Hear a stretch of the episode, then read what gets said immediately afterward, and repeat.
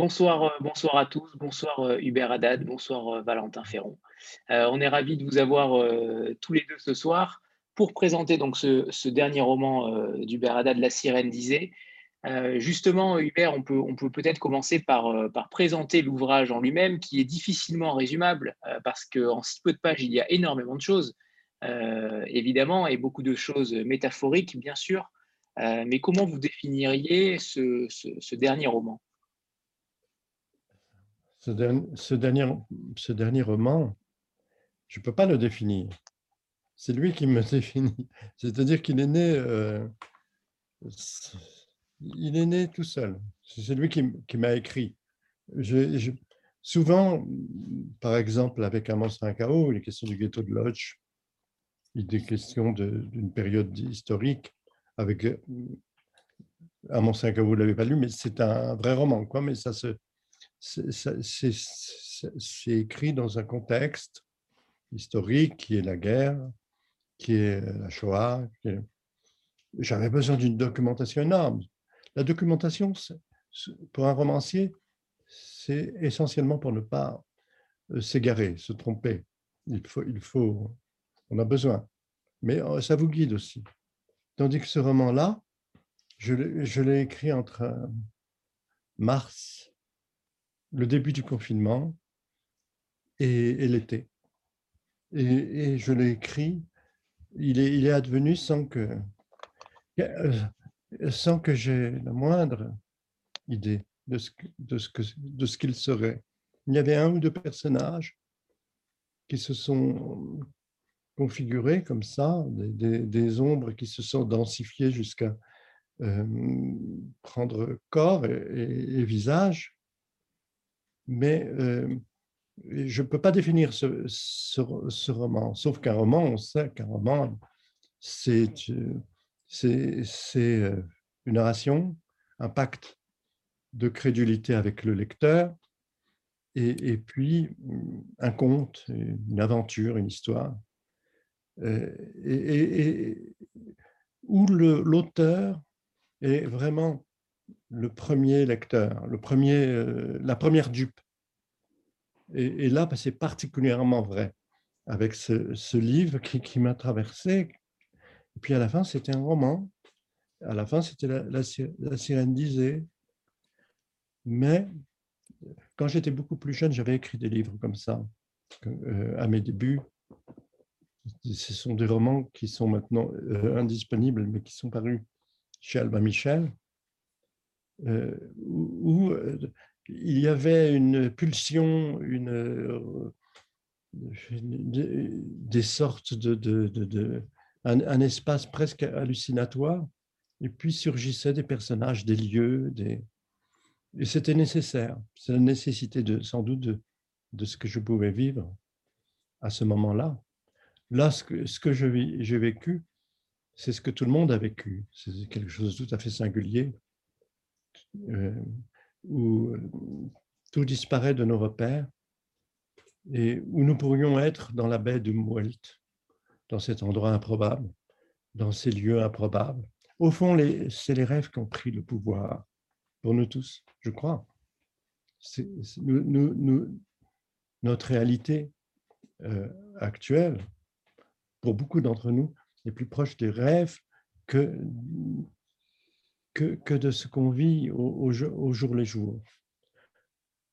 Voilà, c'est tout ce que je peux vous dire quant à la, à la genèse de, cet étrange roman. Alors, comment, euh, parce que véritablement, vous, avez une imagination qui est euh, débordante, euh, notamment sur le, les noms des personnages, mais on, on y reviendra peut-être plus tard. Mais par rapport à cette imagination-là, par rapport à votre manière d'écrire, comment faites-vous? J'ai pas l'impression que vous ayez de, structure particulière, euh, je pense, en, matière préparatoire. Euh, mais comment vous écrivez réellement? Comment vous arrivez à, ficeler ces personnages-là? Est-ce que vous commencez par les personnages? Est-ce que vous commencez par l'histoire? Euh, Est-ce que vous commencez par la fin? Comment vous, vient cette imagination-là? J'ai besoin de vivre ce que, ce que vivra le lecteur. J'ai besoin d'être mon premier lecteur.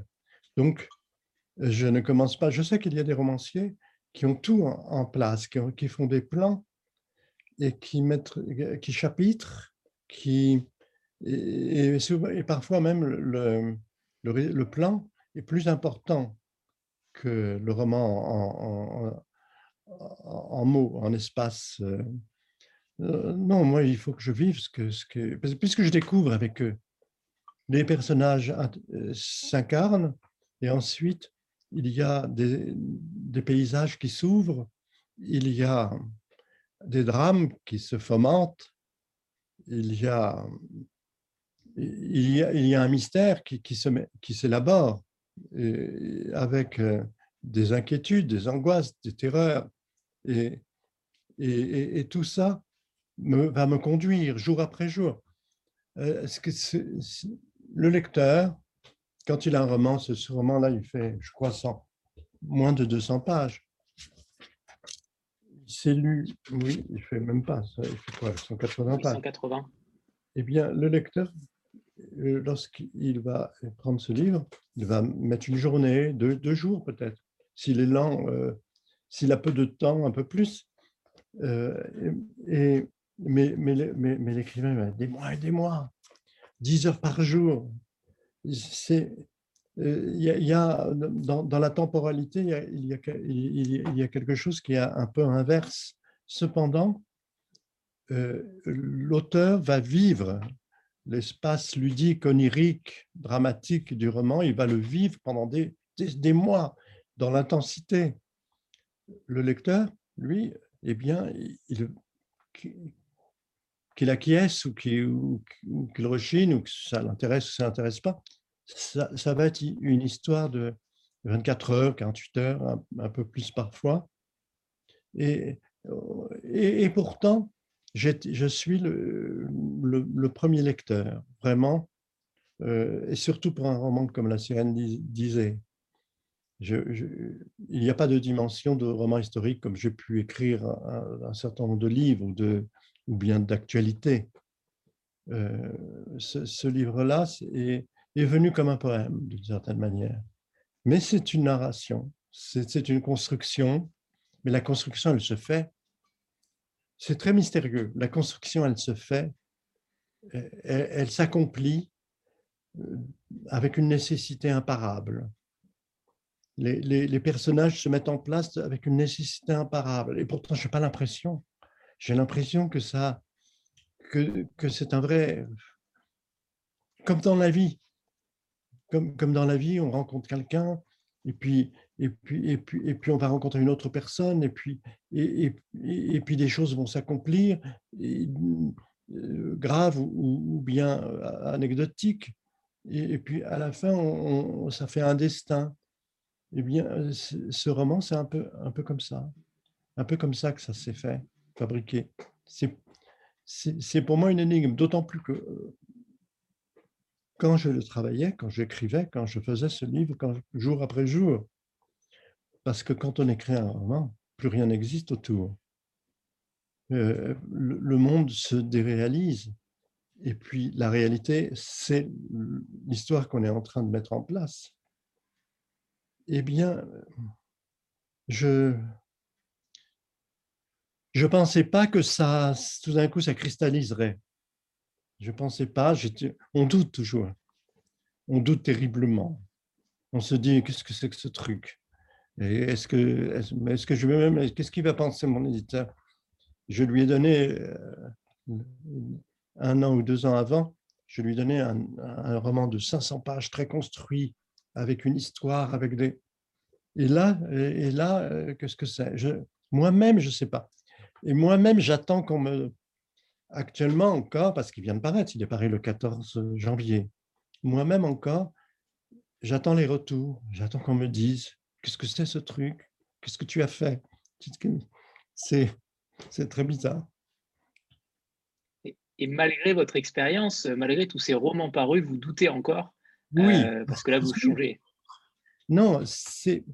Il y a deux façons de, concevoir euh, le travail dans le domaine euh, artistique en général. Le domaine littéraire, mais pas seulement, aussi dans le domaine musical, le domaine pictural, les peintres ou bien on a trouvé la formule. Ceux qui ont trouvé la formule n'ont pas trouvé le lieu. ceux qui ont trouvé le lieu ont rarement la, formule, pour reprendre une expression de Rimbaud. Euh, il faut pas de formule. Si, vous avez trouvé la formule, vous êtes perdu. C'est-à-dire que vous, allez, vous avez un moule à gaufre, et puis vous allez écrire le même roman. Et là, vous êtes, imbattable dans le dialogue avec le, comme celui que c'est que vous savez tout. Vous savez très bien comment vous fonctionnez, qu'est-ce que vous avez. Vous savez, quand vous allez. Les artisans sont. L'artisanat, c'est magnifique. C'est magnifique l'artisanat. Quand vous allez chez un potier, il vous explique, c'est beau, c'est très beau. Euh, ou un maître verrier. Ou... Mais le roman, c'est tout, pour moi, je le considère comme une remise en, question permanente. Parce que d'ailleurs, c'est ça le roman. Un auteur isolé, de manière isolée, il, peut écrire à peu près le même roman, il a la, la, la, la formule, et il va écrire à peu près le même roman avec, des, variantes. Et mais, les, romanciers qui, viennent de la poésie, moi je viens de la poésie, j'ai commencé la poésie, j'avais 15 ans, j'ai fait des, fanzines, des revues. Euh, la, poésie, c'est l'écriture qui s'interroge elle-même, qui est dans l'inquiétude d'elle-même. Qui... Et, eh bien, eh bien, il faut toujours euh, faire autre chose, parce que sinon, on a un sentiment tout soudain de... C'est d'une étrange soudaineté, on a un sentiment que, à quoi bon? Pourquoi écrire la même chose? Pourquoi pourquoi être euh, pourquoi ce moule à gaufre les, gens ont faim, c'est sûr. Mais alors, euh, je, pense que le roman, le, propre du roman, parce que c'est pas un genre littéraire le roman en soi, le roman absorbe tous les genres littéraires. Le, roman, il y a, une, dans la mythologie grecque, il y a Proté, le dieu Proté, qui prend toutes les formes. Eh ben, euh, je crois que Julien Grec avait fait cette allusion. Euh, le roman, c'est Proté. C'est vraiment Proté, prend toutes les formes, tout, tout est possible le roman. C'est, si on donne une définition du roman, le roman est l'invention du roman. Écrire un roman, c'est inventer le roman en permanence.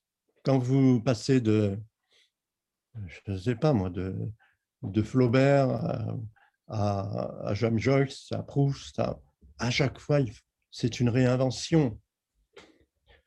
Mais à titre individuel, le romancier, il me semble, eh bien, il doit lui-même euh, ne pas s'arrêter à une forme fixe, ne pas se répéter, ne pas euh, être bloqué sur son histoire, dans cette névrose, il, y a, des névroses chez, chez, les artistes aussi, de répéter, refaire.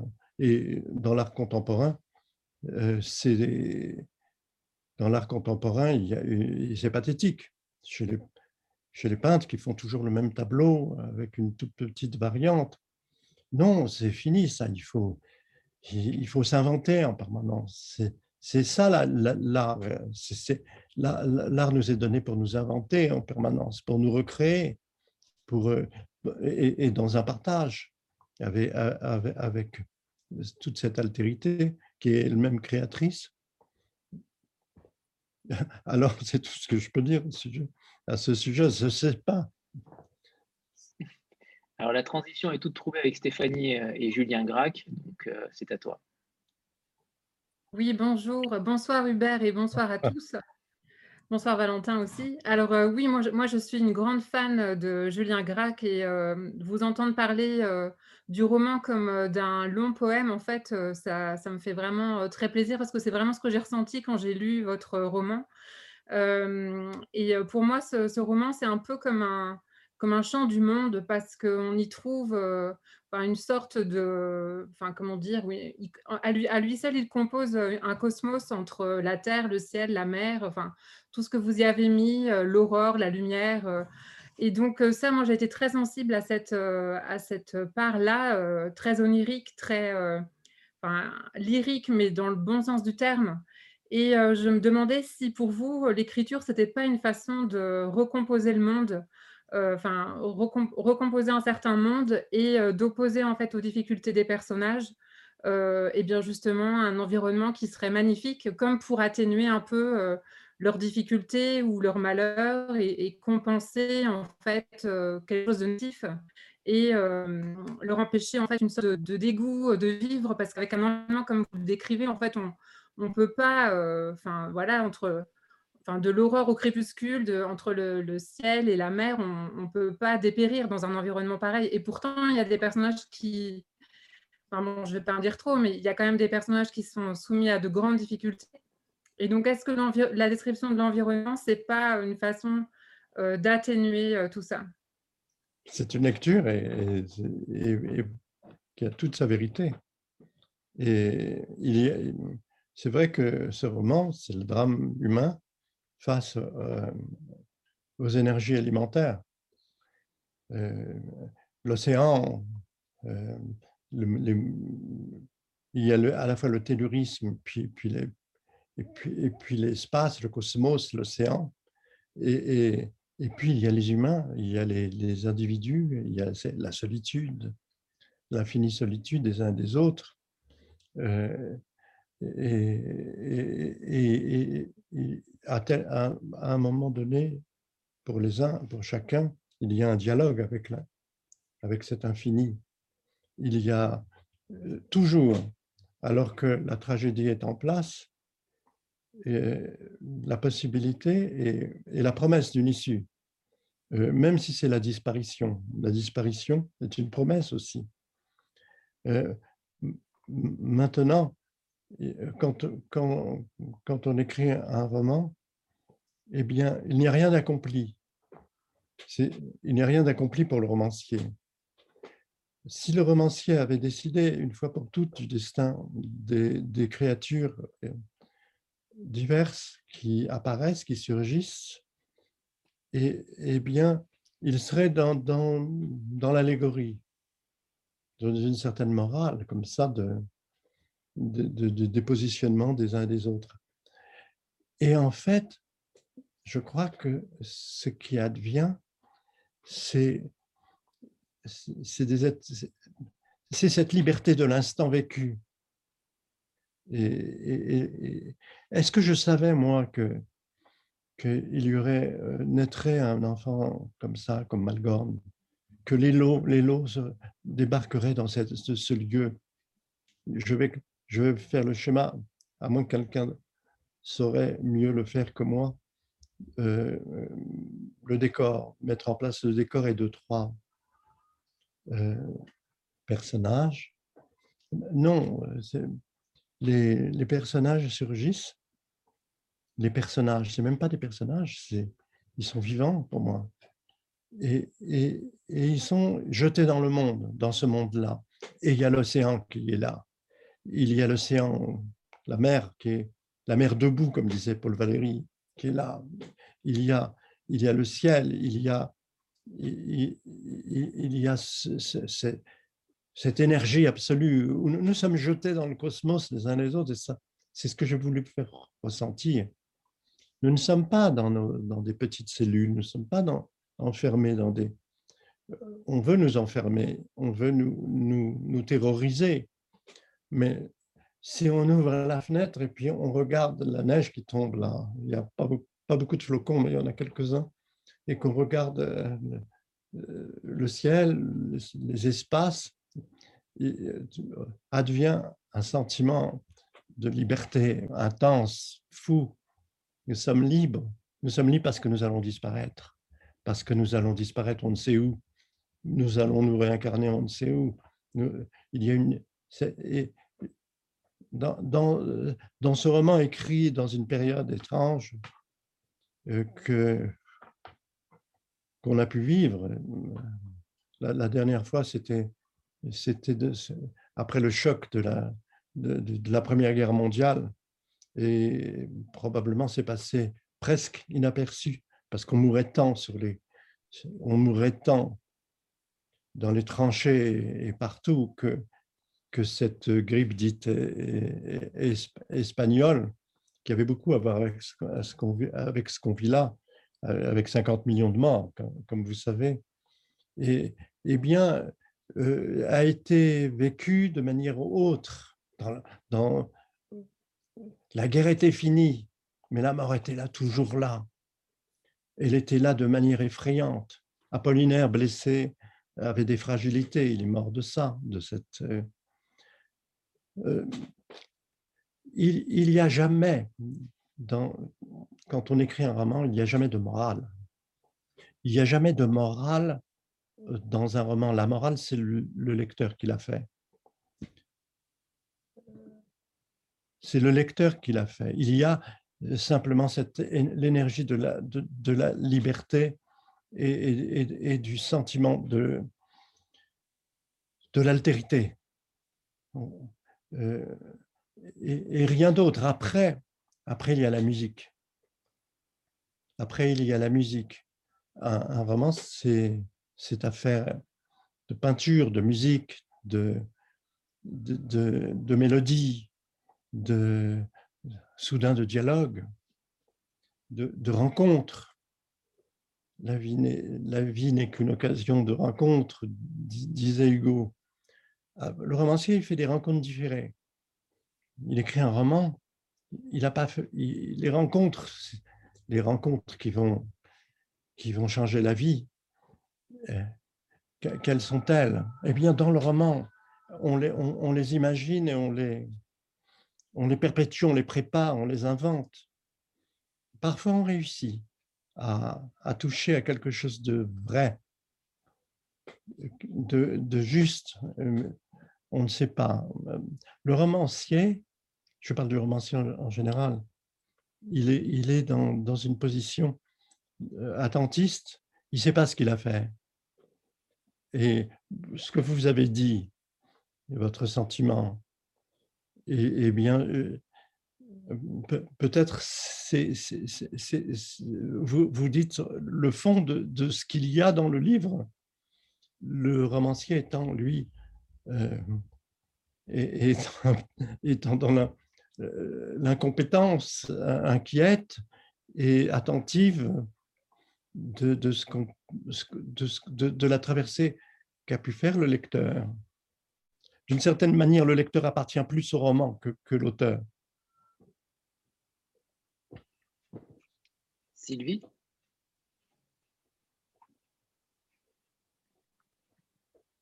Oui? Le micro, voilà. c'est bon.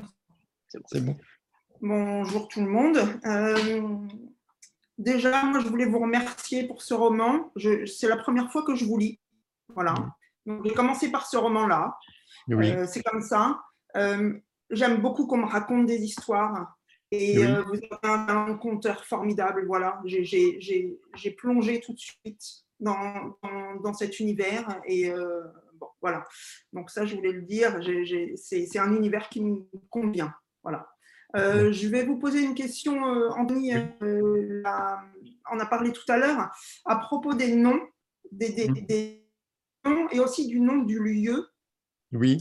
je, suis allée chercher pour savoir si un lieu existait et mm. j'ai trouvé des définitions qui se rapportent à ce mot. Donc, je voulais savoir un petit peu quel était le choix de, ce, de, tous ces mots, de tous ces noms. Ça fait, ça fait partie quand on écrit un roman, on est dans les signes, forcément.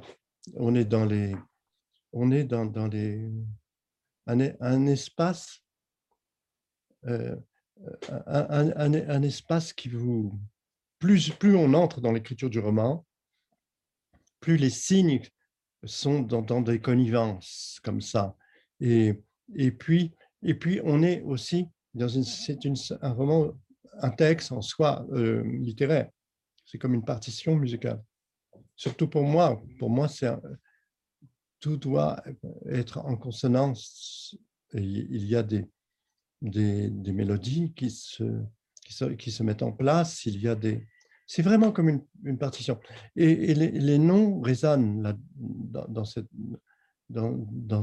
rythmes, dans cette scansion. Et, les noms sont, sont venus tout, seuls, je ne sais pas. Mais enfin, en, tout cas, ils sont advenus euh, avec une nécessité. Ça ne pouvait pas être d'autres noms. Je suis allé il y a pas longtemps, il y a deux, ou trois semaines, dans une émission littéraire des RFI, Radio France Internationale, il y a un, journaliste euh, qui, fait une très, très jolie, très belle émission qui, est transmise le, dimanche. Je n'ai pas tout noté. Et il, est allé, lui aussi, euh, trouver l'origine de, ces noms. Il m'a appris beaucoup de choses. Euh, les descendries, par exemple. Nous sommes face à la mer, l'océan, dans le nord. C'est l'Atlantique, oui, mais on ne sait pas où. Ça semble le Grand Nord, mais ce n'est pas le Grand Nord. Ça pourrait être aussi l'Irlande, mais non, c'est plus loin, plus haut. Et, là, il y, a, un lieu, un, immense bâtiment euh, de style art déco, avec d'immenses, de grandes verrières. Au XIXe siècle, au XIXe siècle, euh, on soignait les, les tuberculeux, les phtisiques. Il, y avait, deux lieux, il y avait la montagne et puis il y avait la mer pour, pour, les, pour les, pour, les, soigner, euh, les, sanatoriums. Et, on a construit des bâtiments assez, extravagants euh, ici et là, euh, jusqu'à évidemment la, la, découverte de la pénicilline. Et après la Deuxième Guerre mondiale, tout ça n'avait plus lieu d'être et ces bâtiments ont été euh, désaffectés. Mais euh, toutes ces constructions ont une mémoire. Et, le, domaine des descendries particulièrement, il y avait une, euh, des fantaisies qui sans doute avaient de, de, justification dans, dans, les sanatoriums marins et, alpins, bien sûr, mais marins particulièrement, c'est de, de, planter, de, planter des sapins, des, des, épicéas, parce qu'on pensait que c'était euh, bon pour les tuberculeux, que ça leur permettait de, ça, ajoute, ça, ça, leur donnait une meilleure espace euh, pour, de respiration et d'inspiration sans doute. Et, derrière cet immense bâtiment face à la mer, sur des falaises très hautes, il y a des épicéas qui, ont, poussé, qui ont poussé, qui ont poussé toutes sortes de, d'essences. et, et, c'est un vrai, une vraie forêt, quoi, impénétrable. Après-guerre, oui, je pense que c'est bien de dire un petit peu le début du livre, peut-être. Hein.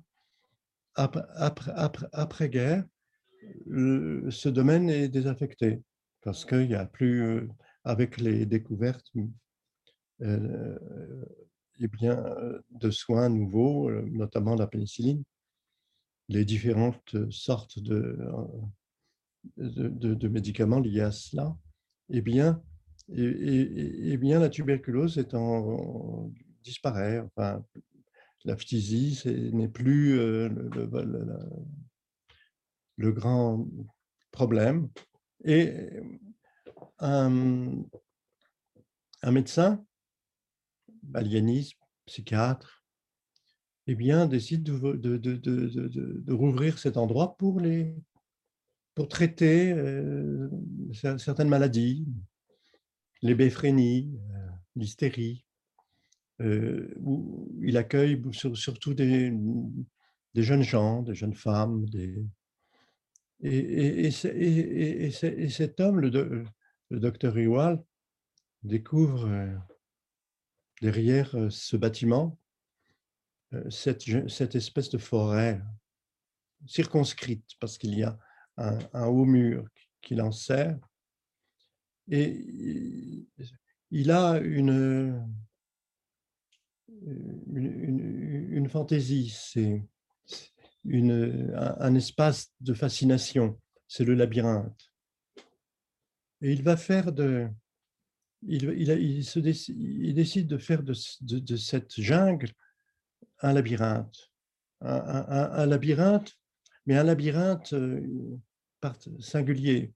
Un labyrinthe, un labyrinthe qui soit un labyrinthe mental, un labyrinthe pensé. Il a, il a des plans, il a des théories. Et, petit à petit, le labyrinthe se met en place. Il faut du temps. Et, avec, euh, avec, euh, avec un concept, c'est que ce labyrinthe doit, être doit correspondre à une partition musicale, celle du petit labyrinthe harmonique de Jean-Sébastien Bach, qui n'est peut-être pas d'ailleurs de Jean-Sébastien Bach, et, et qui est lié à des apories dans la musique, même dans la musique, il y a des, même dans la musique, il y a des mystères, des choses qui, qui, qui, qui échappent à, à, à, à, la raison. Euh, je ne vais pas plus loin là, il faut lire le, roman pour comprendre qu'il va se servir de ce, de ce, labyrinthe une fois mis en place, établi, avec des arboristes. Euh, eh bien, il va s'en servir pour soigner ses patients. Ah, l'idée de soigner ses patients c'est-à-dire de les perdre pour les retrouver. Euh, j'en dis pas plus parce que euh, c'est. Je ne saurais même pas expliquer. Le, je me suis perdu moi-même dans, dans ce dédale. Donc, je j'en dis pas plus, mais un beau jour, la, les, des gendarmes amènent une jeune femme perdue qui, qui vient d'on ne sait où. Ils ne savent pas où la mettre, elle ne parle pas, elle chante parfois, et puis elle, elle balbutie quelques mots. Elle s'appelle Lélo. Elle est jolie, elle est belle, mais elle n'est elle pas, elle pas présente. Et, il l'amène dans cet asile, quoi. Et, le, docteur Riwald est fasciné par, par, cette, par Lélo. Et il décide de l'accueillir, il, décide de s'occuper d'elle. Et finalement, il ne l'interne pas, il la met pas avec ses patients, mais il la met dans le pavillon du gardien de l'homme-machine, un gardien qui, qui ne sait que garder. Et il y a un étage et elle est là, et aux mains d'une gouvernante, d'une ancienne infirmière qui va s'en occuper. Un jour, elle, est enceinte. Elle, est hors du monde elle, elle, chante parfois. Et puis, peut-être je vais vous, peut-être je vais vous lire euh, le, tout début, où c'est finalement le début du roman. Donc ça déflore rien. Parfait. Oui. Oui. Parfait. Oui. Oui. Et comme on comprendra mieux le,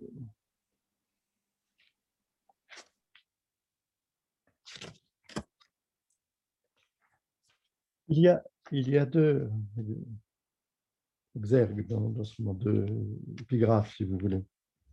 Une de Borges, forcément, la, demeure d'Astérion. Peut-être ai-je créé les étoiles, le soleil et l'immense demeure, mais je ne m'en souviens plus.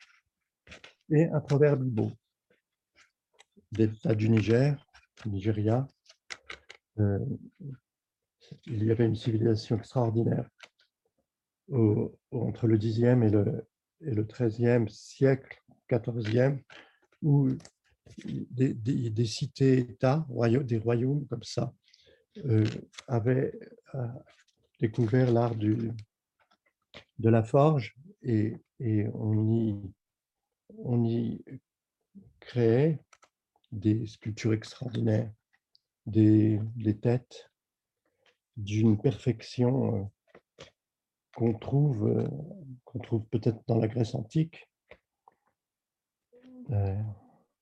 Ça a beaucoup d'importance dans le roman. Mais ça, c'est pour les lecteurs qui seront allés plus loin, qui comprendront pourquoi ce proverbe beau est important. S'il vous pousse, s'il vous pousse d'autres oreilles, c'est que l'arbre en vous veut entendre. Donc le prologue. On est aveugle au milieu d'une fanfare. Voix, cris, bruit d'organes et d'engins, rivière du vent, appels et chants d'oiseaux. Lui ne peut rien entendre une fois délogé du ventre de sa mère. pas même un souffle. Sans doute devina-t-il le monde au chaud remuement qui soudain l'entourait, tout de poussées, de glissements et d'entraves, et à cette tiède haleine modulée en ondes légères sur son visage à peine déplissé des ténèbres. Le silence existe-t-il plus qu'un cri muet de sourds? Ployé, les seins nus, la démente à l'enfant fredonnait à son oreille. Elle psalmodiait sans parole une complainte du fond des âges. Mais Lélo n'était pas si folle. Ses mouvements avaient une grâce nécessaire. Dans ses bras, le nouveau-né semblait inspirer ses gestes par secrète influence. Lélo fredonnait, et parfois des mots lui venaient incompréhensiblement. De l'eau, donnez-moi de l'eau fraîche. La neige tombe seule dans les rues. La neige monte et descend l'escalier. Donnez-moi de l'eau fraîche pour chanter. Au petit matin, la sage-femme qui l'avait assisté dans la nuit revint d'un pas précipité à son chevet, comme si elle avait craint le pire. La jeune mère dormait, la tête inclinée vers l'enfant, que l'infirmière de service venait de replacer dans un minuscule de fer. C'est bien de lui avoir laissé, dit la coucheuse en effleurant d'un doigt le montant du berceau, mais il ne faudrait pas la perdre de vue. Il n'y a pas à s'inquiéter, répondit froidement l'infirmière. Les deux femmes échangèrent un regard vide, bouche close. L'une et l'autre devaient se demander par quel extraordinaire cette naissance avait pu s'accomplir. À peine éveillé, Lélo, le front moite, s'était écrié Du lait, donnez-moi du lait froid, comme si sa vie en dépendait.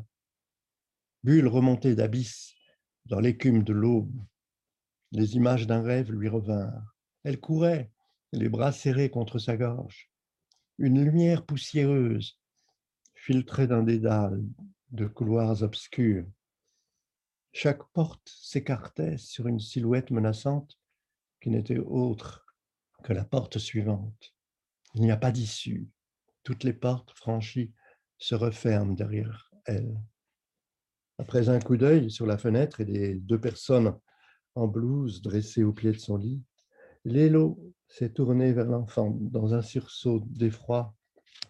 Le berceau de fer lui paraissait si éloigné, comme un esquif à la dérive. La jeune femme concentra toute son attention sur cette créature inconnue d'elle et de l'univers quelques heures plus tôt. D'où sortait cette petite chose d'une prodigieuse fragilité? Existait-elle pour de vrai? Un subterfuge lui parut soudain flagrant. On avait profité de son sommeil pour intervertir les poupées, celle du rêve, bien à elle, et cette autre un peu rouge et fripée. Dans ce cas, comment échapperait-elle à son cauchemar?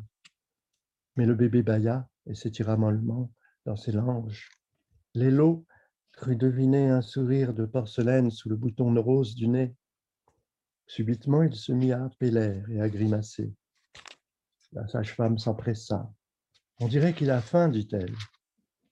Lélo reçut le nourrisson avec une expression terrifiée. Elle ressentit une brûlure à la pointe du sein, comme si sa propre chair aspirait son sang. Ses larmes apitoyèrent les soignantes, qui ne saisirent rien de sa douleur. Il ne faut pas s'affoler, dit l'une. Tout ira bien, dit l'autre. Le docteur Ewald était puissant. Personne d'autre que lui ne voulait prendre soin de Lélo, pas même l'ombre sans nom, qui l'eût plutôt maudite. On la ramènerait donc à l'institution des descendries. Le docteur avait tout arrangé. On ne lui retirerait pas l'enfant. Il vivrait à l'abri avec elle, côté jardin, face à la mer, dans une annexe privée de l'immense édifice. Lélo ne comprenait rien à son sort. Après la mort du père et de la mère, coup sur coup, d'un excès d'amour ou de découragement, il y avait de cela un gouffre d'années.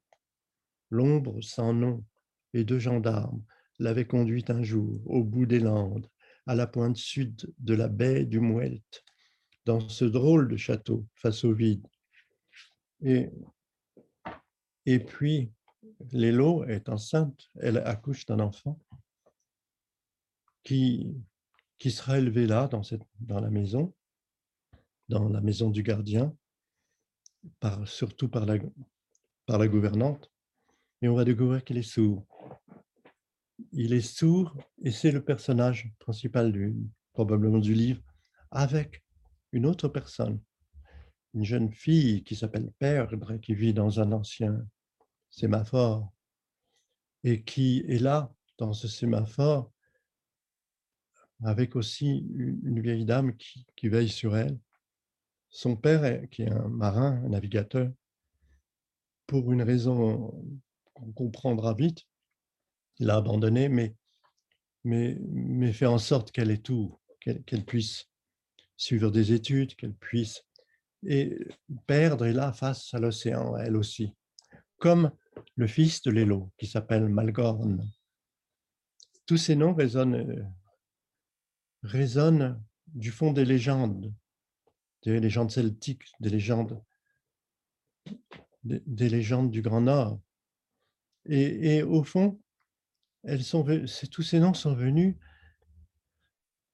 C'est après que je, je, me, bien entendu, il fallait que, que j'ai eu connaissance de ça, mais oui, parce que je lis beaucoup et parce que je lis depuis l'enfance. Et, mais, mais j'oublie beaucoup, on oublie, et puis les choses disparaissent et reviennent. Et, cette ville, ce, port qui est pas loin, cette ville étrange, cette ville enfermée, euh, où, euh, c'est la baie de Lumuelt, en philosophie, euh, dans, dans, en psychologie, euh, dans, dans, ces espaces des sciences humaines, on sait ce que c'est le Muelt. Le Muelt, c'est, c'est l'environnement, c'est le, le c'est, aussi, c'est que chacun vit des, résolument dans son monde et son monde n'a rien. La perception du monde n'est pas la même. La chauve-souris et, l'abeille n'ont évidemment pas la même perception du monde. L'abeille, elle est dans la, est dans la lumière. La chauve-souris est dans, les ténèbres. La chauve-souris, euh, c'est, le, le, jeu des, de l'écho qui, qui lui transmet euh, les, les, informations, les tandis que l'abeille, c'est la lumière qui la dirige. Qui la... Et, et, pourtant, ils vivent ensemble. Et nous vivons tous ensemble, et pourtant, nous avons tous eu, vécu des, des, des, des drames, et nous avons tous, chacun de nous, formé notre, notre identité à partir d'une histoire personnelle, euh, souvent dramatique, et, qui n'est pas en relation avec. Et il faut trouver le lien. Comment trouver le lien? C'est ainsi que Malgorn, qui est sourd, eh bien, s'émerveille de l'océan, il, mais il n'entend pas le, il n'entend pas l'océan, cette présence, il n'entend pas les voix humaines. Il, mais mais il, il sait qu'on parle, il sait que l'océan mugit, l'océan, il sait que quelque chose se fomente autour de lui et il veut absolument, désespérément entendre. Il est sourd, il veut absolument entendre. Et puis un jour, il croise Père. Il y a dans, les mythologies celtiques un personnage qui s'appelle Deirdre. Elle, c'est Perdre. Elle est là et elle l'aperçoit. Et, et c'est ainsi que va se tisser quelque chose d'assez magique euh, avec, une, avec plein de résonances liées au mythe. Il n'y a pas de sirène dans La sirène disait. Pourtant, euh, la sirène prend la place de l'inconnu. Il y a, euh, si, il y a des, il y a évidemment un rapport à, à, cette, à ce mythe de la sirène, laquelle? Celle, de Grèce qui est un oiseau perché une sorte d'oiseau à face humaine perché sur, ses pattes crochues, parce que c'est ça dans la, mythologie euh, grecque, hein, Ulysse, eh bien, s'est protégé. Euh, n'a pas voulu se protéger sur son bateau, justement, il a voulu entendre le chant. Et il a pour pouvoir entendre le chant, il, a assourdi tout son équipage. Tout le monde a mis de la cire dans ses oreilles pour pouvoir continuer à naviguer, pas se fracasser contre les récifs. Parce que le chant de la sirène eh bien, vous entraîne à la perdition, à la mort. C'est trop beau. La beauté est terrible, disait Rainer Maria Rilke. Et, et il y a la sirène, c'est la petite sirène d'Andersen, qui elle est très jolie, elle a une queue de poisson. C'est ça, c'est l'évolution du mythe. Le mythe est toujours à, évoluer, comme dans le christianisme, par exemple. Euh, c'est l'inverse. Le, le, grand symbole christique, c'était le poisson.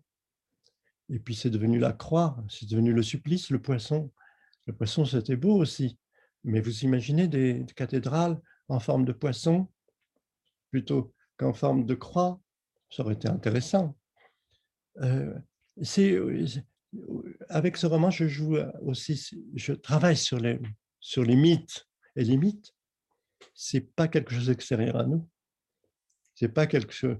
Euh, euh, l'humanité et l'humain est sur Terre depuis un instant par rapport à, l'âge du, cosmos.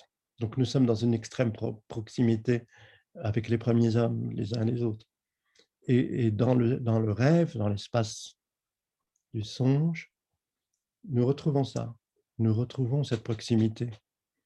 À, tout moment d'un détachement, lié à la maladie, lié à, à, une joie extrême, lié à, eh bien, nous, nous retrouvons cette, cette identité cosmique, cette, et cette proximité infinie de, de, l'altérité. Nous sommes l'autre. Rimbaud a dit, euh, je est un autre. On, peut dire, nous sommes l'autre. Euh, et, et, ça, cette altérité-là, euh, qu'est-ce qui nous en protège? Qu'est-ce qui nous en défend d'une certaine manière? C'est des, des constrictions, des peurs, des inquiétudes. C'est notre petite histoire individuelle. C'est ce qu'on a pu vivre. C'est ça qui fait la différence. Chacun a vécu, a une histoire, un acquis différent. Mais au fond, au fond, tous ces acquis différents des uns et des autres, ce ne, sont que des nuances. Et c'est la nuance qui crée, qui fait la culture. Mais, euh, et alors, c'est très rigolo quand on, c'est très rigolo quand on décide qu'il y a des races humaines, ou bien quand on décide qu'il y a des, des civilisations complètement hétérogènes à la nôtre. Non, c'est des nuances. Vous croyez qu'un un, extraterrestre, il, verrait de la, de, de la différence, non il, il, prendrait les humains comme une seule, une seule, un seul regard, une seule créature, une seule présence. C'est avec ce roman, j'ai voulu retrouver ça, quelque chose de cet ordre, avec ces personnages qui sont, euh, qui sont des personnages singuliers parce que l'un l'un essaye de comprendre la vie, le monde dans la surdité. Et puis, et puis il y a perdre qui, euh, qui, qui, est prête à tout perdre et qui a fait un pacte avec une jeune fille de son âge. Vous savez, les pactes qu'on peut faire quand, on a, quand on est à la fin de l'adolescence, disons. Et surtout quand on a une falaise, une falaise qui bouge, qui craque, qui s'écroule, qui de temps en temps, soudain, il y a un pan de falaise qui tombe à la mer. Eh bien, il y a comme, on est comme appelé par l'océan, appelé par le vide, appelé par l'infini. La sirène, c'est l'inconnu. Cependant, elle est là. On le verra quand, vers la deuxième partie où il y a soudain un, super tanker, un bateau énorme qui fend les, les flots. Et, là, il y a une, ce bateau-là vient d'Afrique, des côtes du golfe du Niger. C'est un pétrolier. Et dans, sur ce pétrolier, il, il y a un passager clandestin. On a cru longtemps que c'était un passager clandestin. Et, tout l'équipage le cherche, il est caché quelque part, il y a des éléments de...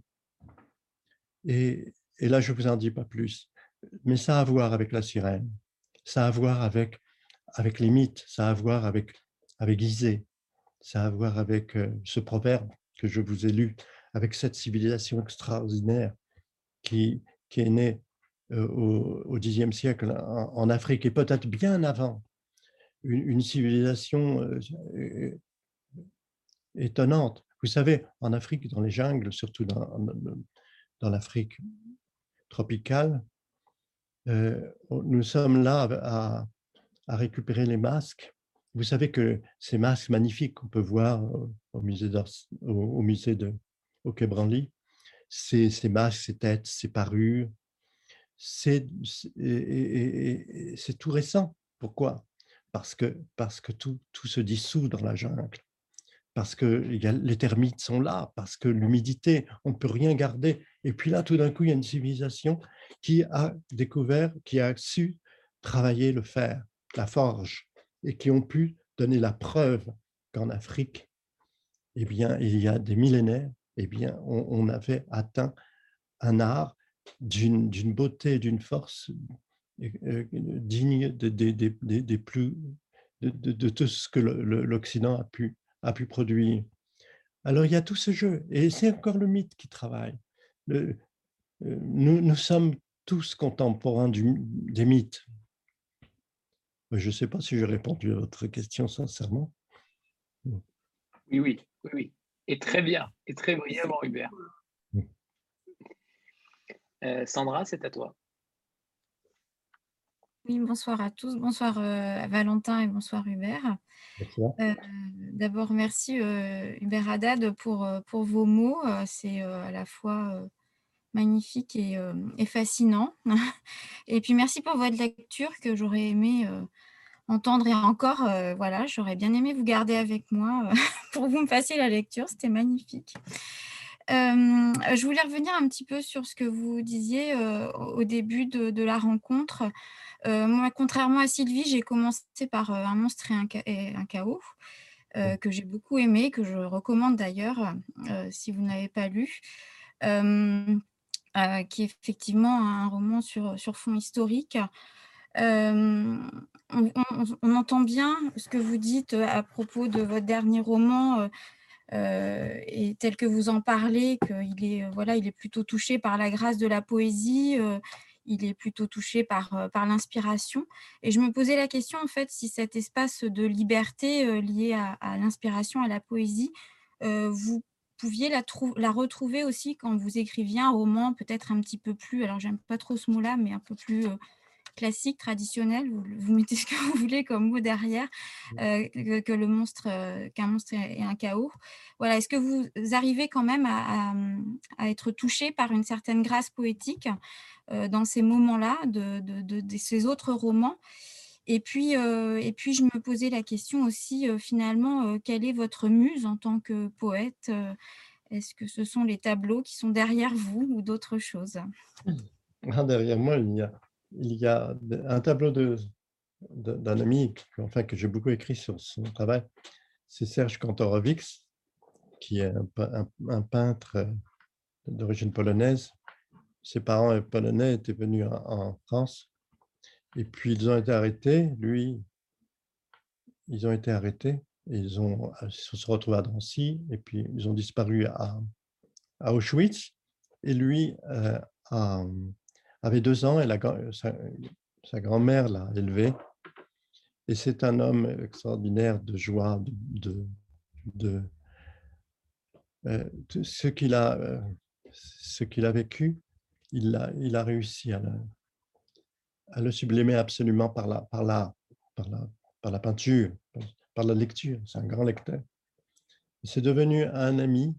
Je connaissais son existence. Euh, il est le cousin germain d'un autre peintre qui est mort récemment, Sam Safran. Et, et, j'ai beaucoup écrit sur la peinture. Et là, je suis en train de rassembler des textes. J'en ai mille pages. J'ai beaucoup écrit sur les peintres depuis la Renaissance. Et puis, je peins moi-même. Alors, il y a, là, je sais, là, je, c'est pas sûr qu'il y ait des peintres. Je, pas, je me suis installé pour être dans le calme dans mon petit atelier. Il y a beaucoup de choses comme ça. pour moi, la musique, la peinture, la, littérature, ça va ensemble. Sans la musique, j'aurais du mal à écrire. mon premier roman est tout imprégné de... J'ai pu écrire mon premier roman il y a très très longtemps, Un rêve de glace. Euh, dans... J'étais dans une situation assez difficile professionnellement. Euh, j'avais 20 ans et euh, je faisais un, travail, un, travail que j'ai fait quelques années, qui était éducateur de rue euh, dans les banlieues et, dans un endroit qui est une maison des jeunes de la culture, ça n'existe plus trop. il y avait une salle tranquille qui donnait sur, sur la Marne avec Créteil. Les, Créteil en face, tous ces immeubles, tout ça a été assez, assez difficile et sinistre. J'apportais un petit électrophone avec euh, Gustave Mahler et, et, et Bruckner et je, me mettais dans un état second avec cette musique-là. J'écris tous les matins, j'arrivais à 6 heures du matin et, jusqu'au moment de devoir reprendre le travail, j'ai pu écrire dans une sorte. Aussi, la, la poésie, elle est première. J'écris pas un roman en histoire, j'ai pas écrit de roman historique, même si certains peuvent, ressembler, avoir l'apparence de romans, euh, puisque j'essaye, quand, quand l'histoire est présente, évidemment, il n'est pas question d'être dans, la fantaisie. C'est pas mon truc d'être dans la fantaisie quand il s'agit de, de l'histoire vécue. Je suis pas. Je n'ai jamais été un lecteur d'Alexandre Dumas. Euh, Balzac, oui, euh, et bien d'autres. Et euh, on peut écrire le roman le plus réaliste et en poète. Et, d'une certaine manière, la poésie est inséparable. Qu'est-ce que c'est la poésie? La, poésie, c'est la force, la puissance invocatrice de l'écriture.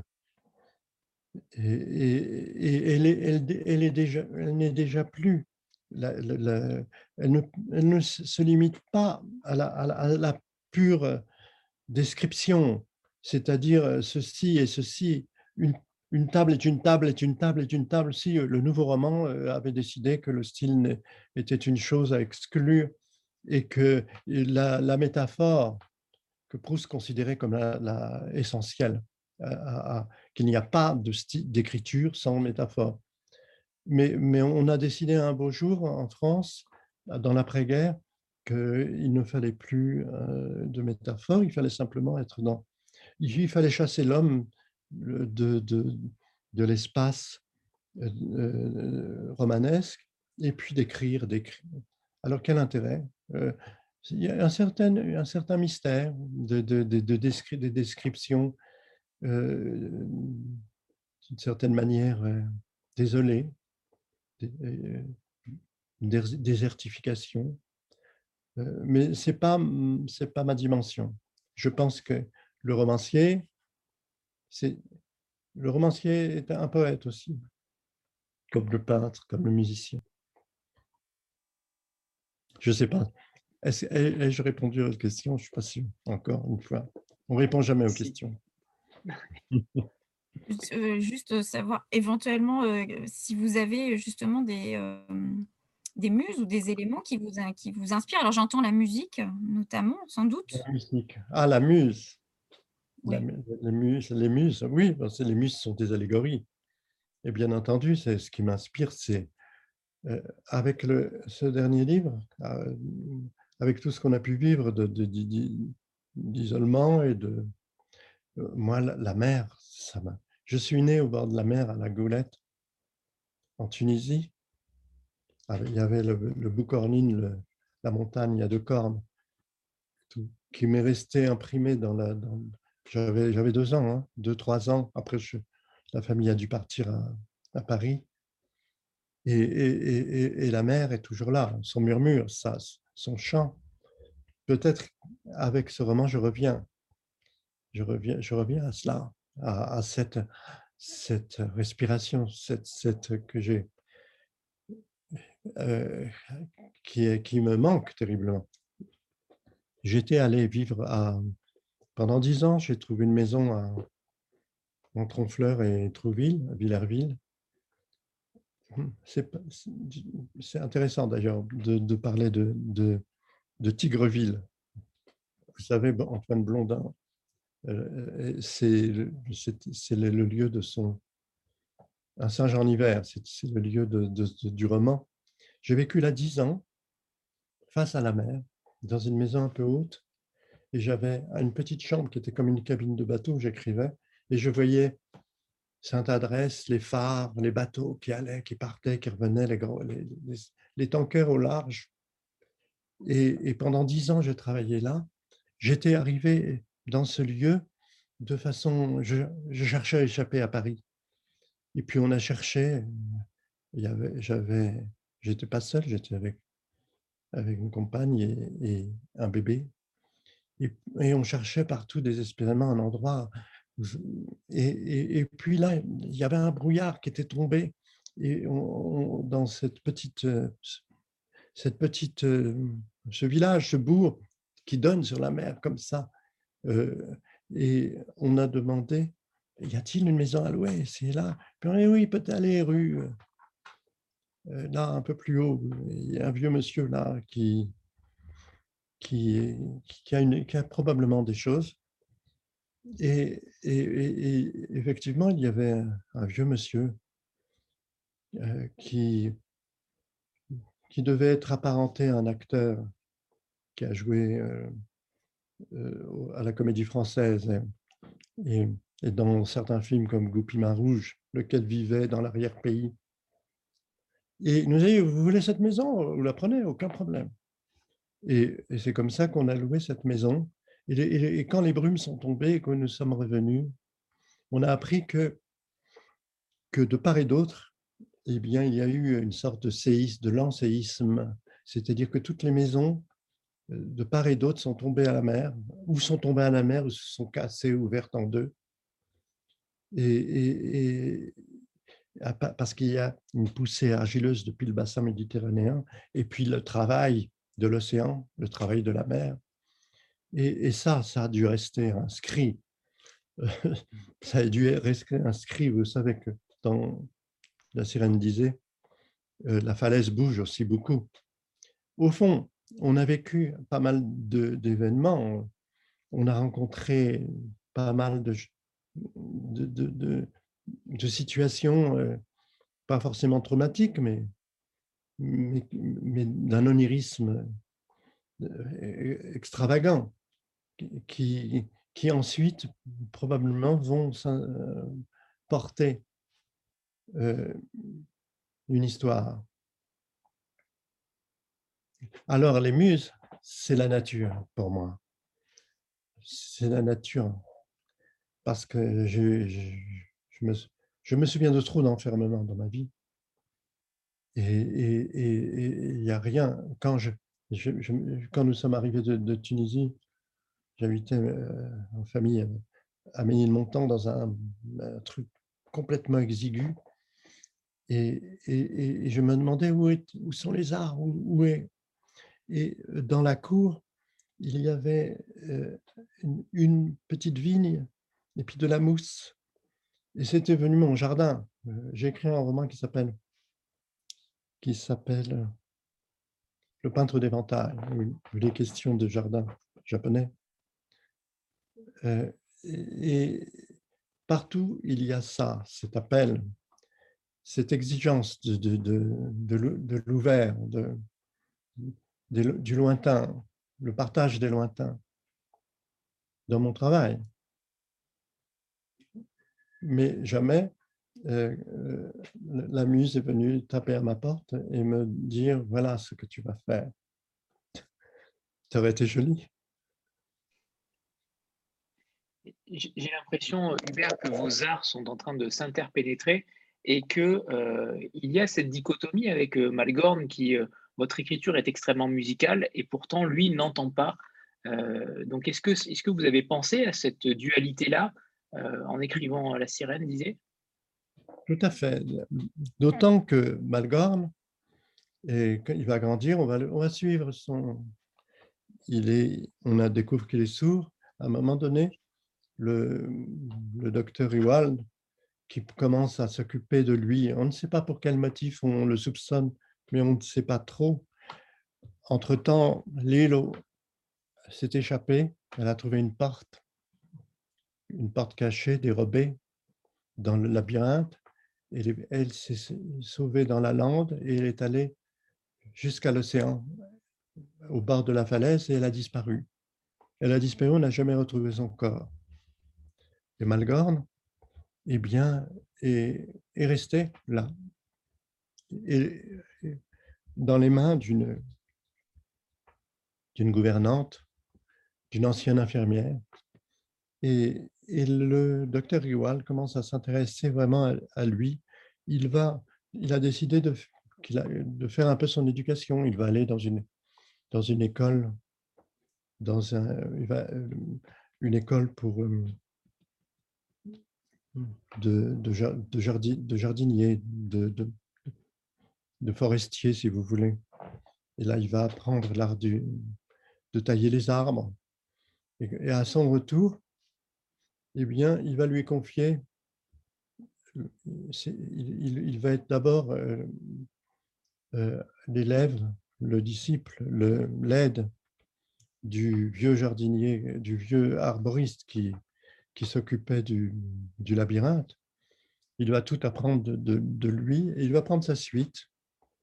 Il va prendre sa suite. Il est sourd, il ne se perdra pas. Euh, parce que ce labyrinthe a été construit en, fonction d'un plan euh, axé sur, sur un, morceau musical égarant, le petit labyrinthe harmonique.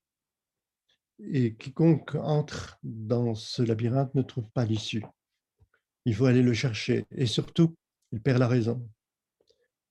Ce qui intéressait beaucoup, ce qui, ce qui est le plan machiavélique du docteur Riwal, c'est il a imaginé que par cette perte de raison, les, ces, patients vont pouvoir la retrouver, la raison par, par, parce qu'ils vont vivre un choc, un choc, un trauma, disons. Et, cependant, ce n'est pas tout à fait avéré, puisque beaucoup de ces patients finissent par, par se jeter à la mer aussi. Et, mais Malgorn Malgorn est comme les, les marins de comme les, les, marins de, d'Ulysse. Il est sourd. Les sirènes ne peuvent rien sur, sur lui. Et il, va être là pendant des années avant qu'il aperçoive euh, tout d'un coup une figure qui, va le bouleverser, qui est celle de Père. Euh, le labyrinthe, euh, vous savez, le mythe du labyrinthe, il est complètement élaboré, mais à malgré moi, parce qu'au fond, au fond, d'une certaine manière, Malgorn, c'est un peu taisé. Qui est le Minotaure Eh bien, c'est ce docteur Riwald, ce, personnage étrange. Et qui est Ariane, qui avec son fil va permettre de, à, Thésée d'atteindre le Minotaure, eh bien c'était Lélo, sa mère, qui elle aussi se promenait dans le, labyrinthe et qui, à sa manière, égarée, eh bien, trouvait tous les chemins. Euh, le mythe et la réalité, enfin la réalité onirique, fonctionnent constamment ensemble avec des échos avec, avec des échos qu'il ne faut pas trop élucider. Le roman doit fonctionner, ce roman-là en tout cas, il, fonctionne avec des échos qu'on a en, le lisant, avec des, des, On est toujours au bord du mystère, mais le mystère n'est jamais révélé, avoué. Bien sûr, il va tout d'un coup, il y avoir une, étrange créature sur la plage. Euh, et, c'est à ce moment-là que les pêcheurs vont se rassembler, que des, que des scientifiques vont intervenir pour voir qu'est-ce que c'est que cette créature-là. Et, et c'est à ce moment-là que, le hasard veut que Perdre et Malgorn, lesquels erraient ici et là, surtout Malgorn, vont se retrouver côte à côte. Et Malgorn va, va vouloir parler à Perdre, parce qu'elle sait qu'il faut articuler, qu'il faut parler pour se faire comprendre. Mais évidemment, elle va comprendre tout de suite, Perdre, que Malgorn est sourd. Sourd-muet, pas muet. Les sourds ne sont pas forcément muets. Mais autrefois, les sourds étaient muets parce que on, les laissait à l'abandon. On ne les, ils étaient oubliés de la, des, sociétés. Avant de, avant de, passer la parole à, Karine, on va, on va, faire une petite photo de groupe. Euh, donc voilà, préparez-vous dans trois secondes. Si vous avez le livre près de vous, magnifique. Il est là. C'est toujours un peu ridicule de brandir son livre.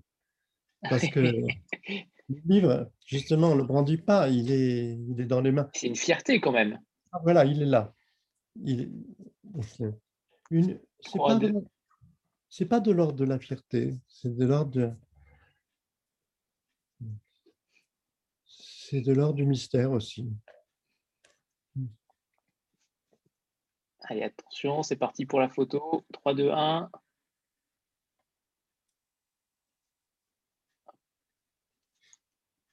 Et c'est bon, parfait, merci. Euh, Karine, c'est à toi. Oui, bonjour, euh, bonjour Valentin, bonjour Hubert. Euh, en fait, je vais rebondir un petit peu sur la part de mystère que vous venez d'évoquer. Et voilà, moi, je vous ai jamais lu. Mmh. C'est une première. J'avais vraiment très envie de vous découvrir. J'ai lu en diagonale quelques chroniques qui ont été écrites récemment sur ce livre, mmh j'ai vraiment l'impression qu'il y a une nécessité à, mmh, à, se libérer de nos entraves terrestres pour aborder ce livre, pour se perdre dans ce fameux labyrinthe évoqué ou peut-être se retrouver, je ne sais pas. Mmh Et du coup, je me posais la question de savoir pour quelqu'un, pour un novice, un non-initié ou quelqu'un qui comme ça un petit peu comme moi peut-être ne se sent pas forcément prête à rentrer dans cet univers. Est-ce que pour rencontrer votre écriture, qu'est-ce que vous conseilleriez comme premier, comme quel roman vous, vous me conseilleriez, par quel roman vous me conseilleriez de commencer? J'ai eu plusieurs périodes. J'ai quand même écrit pas mal de romans et des nouvelles. Et cependant, il y a, il y a un livre qui semble, eh bien, qui semble, il ne fait pas l'unanimité, mais il, il semble euh, être une porte comme ça, même une, fenêtre, c'est, on le trouve en poche, en folio, c'est le, peintre d'éventail. Ça se passe au Japon.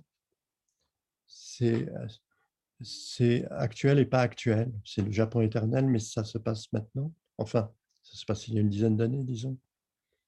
Et il y a aussi un autre roman qui est plus brutal parce qu'il parle d'une réalité qui est toujours qui est, toujours brûlante et, qui s'appelle Palestine. Et ces deux, ces deux romans, on les trouve, on les trouve en grand format chez Ulma et aussi, aussi Il faut cultiver le côté collection chez Ulma. Les, couvertures sont si belles. Profitons-en. C'est mieux, c'est mieux de, le, de se le procurer chez Ilma parce que c'est vrai qu'ils font un travail magnifique. Euh, un livre est, plus qu'un livre, là, presque. C'est, le, le, graphiste qui fait ce travail est un Anglais qui, qui a travaillé pour euh, Penguin. On trouve, des, c'est un, graphiste, on trouve son travail euh, dans les musées de New York. il est vraiment un, vrai artiste. Et, et ce qu'il y, qu'il y a de singulier, c'est que chaque livre, chaque roman qui paraît chez Ulma, eh bien, euh, David Persson a fait une, une, couverture originale pour chacun. Et il y a des collectionneurs qui ne lisent pas forcément les, romans, mais qui collectionnent toutes les couvertures de David Penguin, de David Persson. Et le recueil de nouvelles dont vous parlez, euh, c'est quoi le nom? J'ai publié beaucoup de, j'ai publié plusieurs recueils de nouvelles. Euh, certaines sont très noires, certaines sont, le sont moins, et qui sont beaucoup dans le domaine fantastique, mais pas, pas seulement. Et, il y a deux coffrets qui ont été rassemblés, qui ont été deux coffrets aussi élaborés par, conçus par euh, par ce graphiste, où dans chaque coffret, il y a cinq recueils de nouvelles. Et en tout, il y a, dans, ces deux, dans ces deux coffrets, ça fait 60 nouvelles. Euh, nouvelles du jour et de la nuit, le jour, nouvelles du jour et de la nuit, la nuit. Et, et, et, ça, c'est, je les vois derrière vous, j'ai une bibliothèque avec avec quelques-uns de mes livres, parce que, parce que je ne collectionne pas mes livres, mais, mais je, je vois au moins ce coffret-là. Et, et euh, mais j'ai publié euh, dès, dès, 1900 et quelques euh, chez Albin Michel des romans qui sont j'ai publié neuf romans chez, huit romans chez Albin Michel. Et c'est des romans qui, sont terribles, qui sont offensifs, qui, euh, par exemple, la scène. Vous vous souvenez de cet avion qui écrasé dans la cordillère, des Andes, et puis il y avait une, version officielle qui disait que ces gens-là, eh bien, ils ont fait ce qu'ils ont pu et que c'est Dieu qui les a. et j'ai fait une enquête là, pour le coup, et, il fallait que j'écrive ce livre parce que tout d'un coup, j'ai découvert que ça ne se passait pas comme ça et que à travers ces groupes d'enfants, de, de, fils de, de, grande aristocratie bourgeoise ou bourgeoisie de, de, ces familles euh, sud-américaines qui se sont livrées au cannibalisme, eh bien, il y, a, il y a quelque chose de tout à fait passionnant qui s'est produit sorte de, de retour aux origines, euh, de régression, évidemment traumatique. Il ne s'agit pas de condamner. Enfin, je ne veux pas entrer dans cette histoire. Ça m'a valu beaucoup de, de commentaires euh, désobligeants. De quoi je me mêle? C'est pas de quoi se mêle un romancier, on se le demande. J'ai écrit un roman sur la guerre d'Algérie parce que quand j'étais gosse, mon père était revenu de, quand nous sommes arrivés en France, d'Afrique du Nord. Mon père en Tunisie était tailleur de pierre. En France, quoi faire? Il est devenu petit forain. Quoi. Au début, c'était, c'était des cravates dans un parapluie.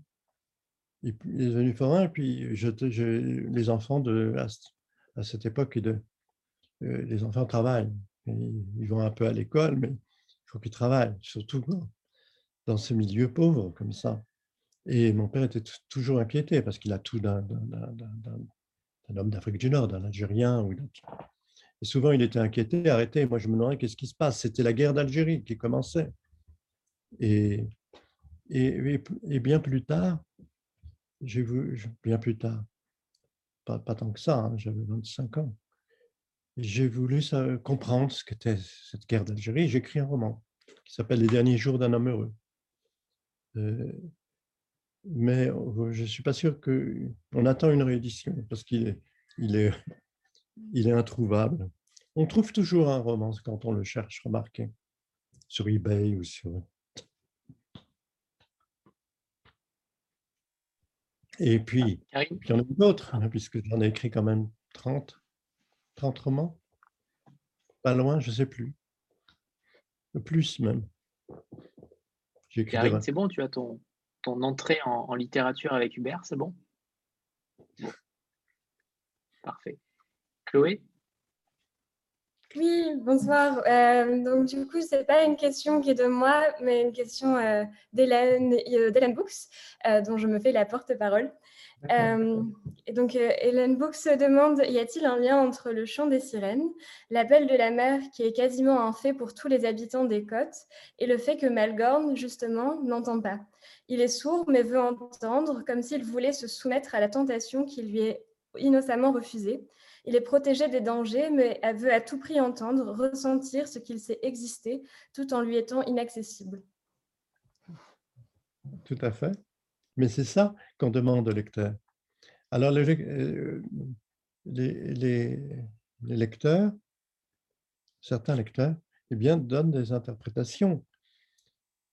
Moi, que j'accepte absolument, parce que parce qu'un roman n'est pas dans l'université un, roman, c'est, euh, il est dans la, polysémie. Euh, il, propose plein de pistes. Il n'y a pas, euh, il n'y a pas, il n'y a pas dans, dans, dans, dans, le roman une équation a priori. Il peut y avoir une équation, comme, comme chez, dans les nouvelles de Borges ou, ou, ou bien dans, je ne sais pas moi, au-dessous du volcan. Mais, mais, mais non, euh, il, y a l'infinie inquiétude du, romancier qui essaye de comprendre par tous les moyens. Et, le moyen, là, c'était un enfant sourd.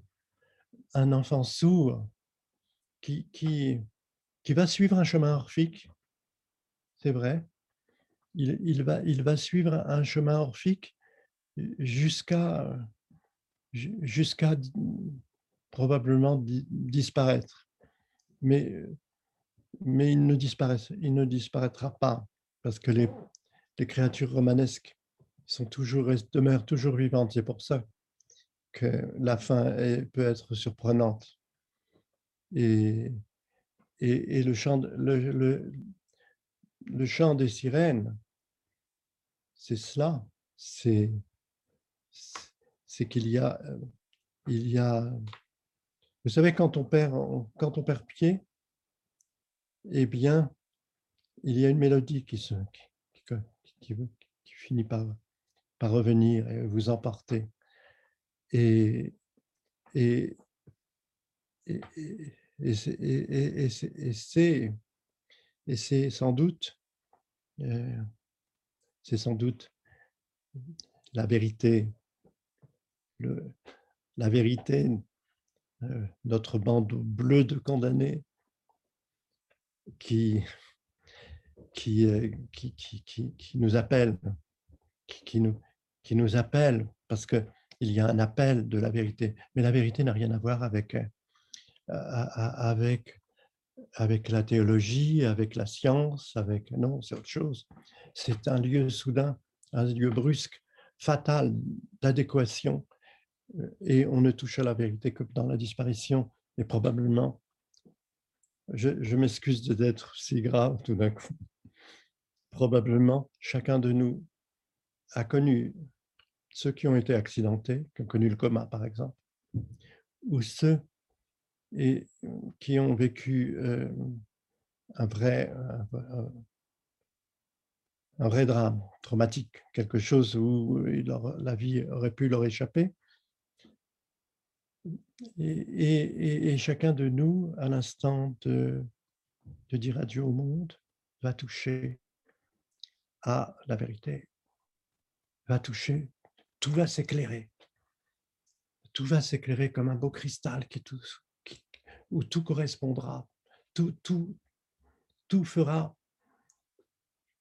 tout, tout sera en relation analogique. C'est l'analogie universelle de Baudelaire et de Garpeau et, là, c'est une révélation absolue. peut-être que cette révélation est probablement un millième de seconde, mais peut-être que ce millième de seconde, ce millième de seconde est, l'origine et la fin, et que tout ce qu'on a pu vivre tout ce qu'on a pu vivre dans une vie, dans ces milliers d'années, ne sont qu'un instant, qui se sont déployés entre origine et fin, qui sont le même lieu.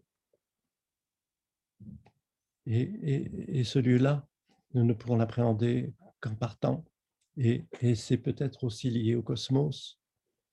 On parle du Big Bang, on parle du le monde respire, l'univers l'univers se déploie et il va revenir à ce point infime, ce point d'être. Et, peut-être que la, la conscience, l'être, la présence de toutes les créatures, eh bien, a pris et, se, situe dans ce même lieu et que nous sommes tous la naissance et la fin tous au même dans cet instant, dans cette palpitation infinie. Évidemment, euh, je dis cela en pensant à, au roman. Euh, sinon, si je, si je, je, je, poursuivais dans, cette direction, on dirait, mais il est fou. Mais non, c'est l'histoire de Malgorn et de, et, et de perdre. C'est la sirène disait. Super, ça fait, ça fait un certain nombre d'années que vous êtes euh, chez Zulma et on sait que la fidélité euh, en termes d'édition est loin d'être d'être fréquent. Alors j'aimerais connaître votre relation avec, avec Laure Leroy, avec Zulma, avec ces éditions-là, et évidemment avoir le, l'avis évidemment de, Valentin. vous portez cet auteur-là depuis de nombreuses années. Qu'est-ce qui vous lie à tous les, entre, entre l'équipe et Hubert? C'est moi qui parle ou bien c'est Valentin? Bon, les, deux, les deux. J'aimerais avoir les avis des, deux, des deux parties. Il est là, on ne t'entend pas, Valentin. On ne t'entend pas. Bon, je vais, en attendant qu'il revienne, euh,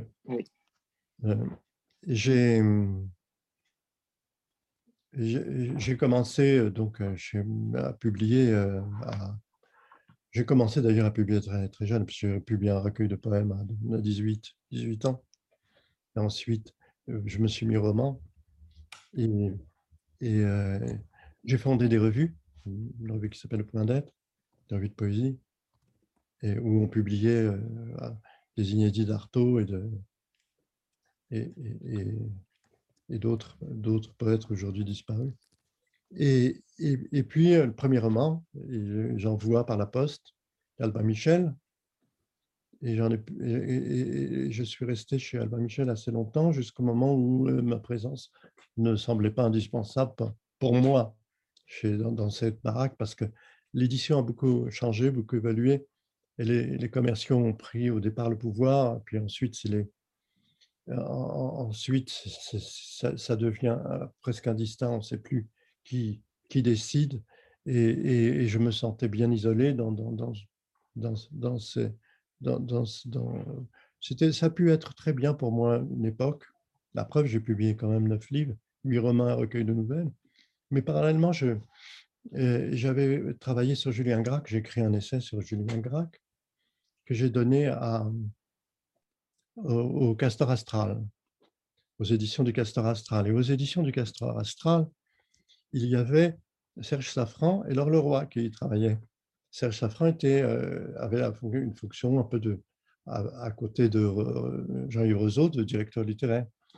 Et, et, et c'est par, le, par cette publication Castor Astral, où j'ai publié aussi un autre texte et, des poèmes en revue, là, que j'ai connu Safran et, et Laure Leroy, qui ont fondé, qui ont fait, qui ont fait une scission, qui ont fait, qui, qui sont allés, euh, ça c'est comme ça, hein, qui, qui, sont allés euh, fonder une, une, autre, autre chose. Ils avaient d'autres des idées. C'est comme ça que, que l'édition vit.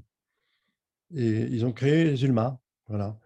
Et, et, et j'ai participé à Zulma euh, en même temps que je publiais chez Fayard je j'ai publié chez, chez, chez Ulma jusqu'au moment où euh, eh bien, j'ai trouvé beaucoup plus passionnant de publier chez, chez cet éditeur, Zulma, que chez des éditeurs, euh, comment dire, euh, généralistes, euh, de grosses maisons, où finalement, on ne sait pas ce qu'on y fait. On rencontre personne, on, se promène dans les couloirs, on, cherche un, un, interlocuteur, on ne sait pas. Pour moi, c'était évidemment plus, plus, plus intéressant de travailler avec des personnes, avec des amis. Et c'est resté des amis. Bon, Serge Chaffran et, et Leroy euh, se, se, sont scindés en deux maisons d'édition parce que ça fonctionnait plus, ils avaient des idées différentes. À un moment donné, tout évolue et je suis resté aux éditions Zulma, euh, ce qui ne m'empêche pas de, parfois de publier ailleurs, notamment la poésie qui est publiée surtout ailleurs, ou bien j'avais publié un, une sorte de récit euh, aux éditions du Mercure de France qui s'appelle Les coïncidences exagérées.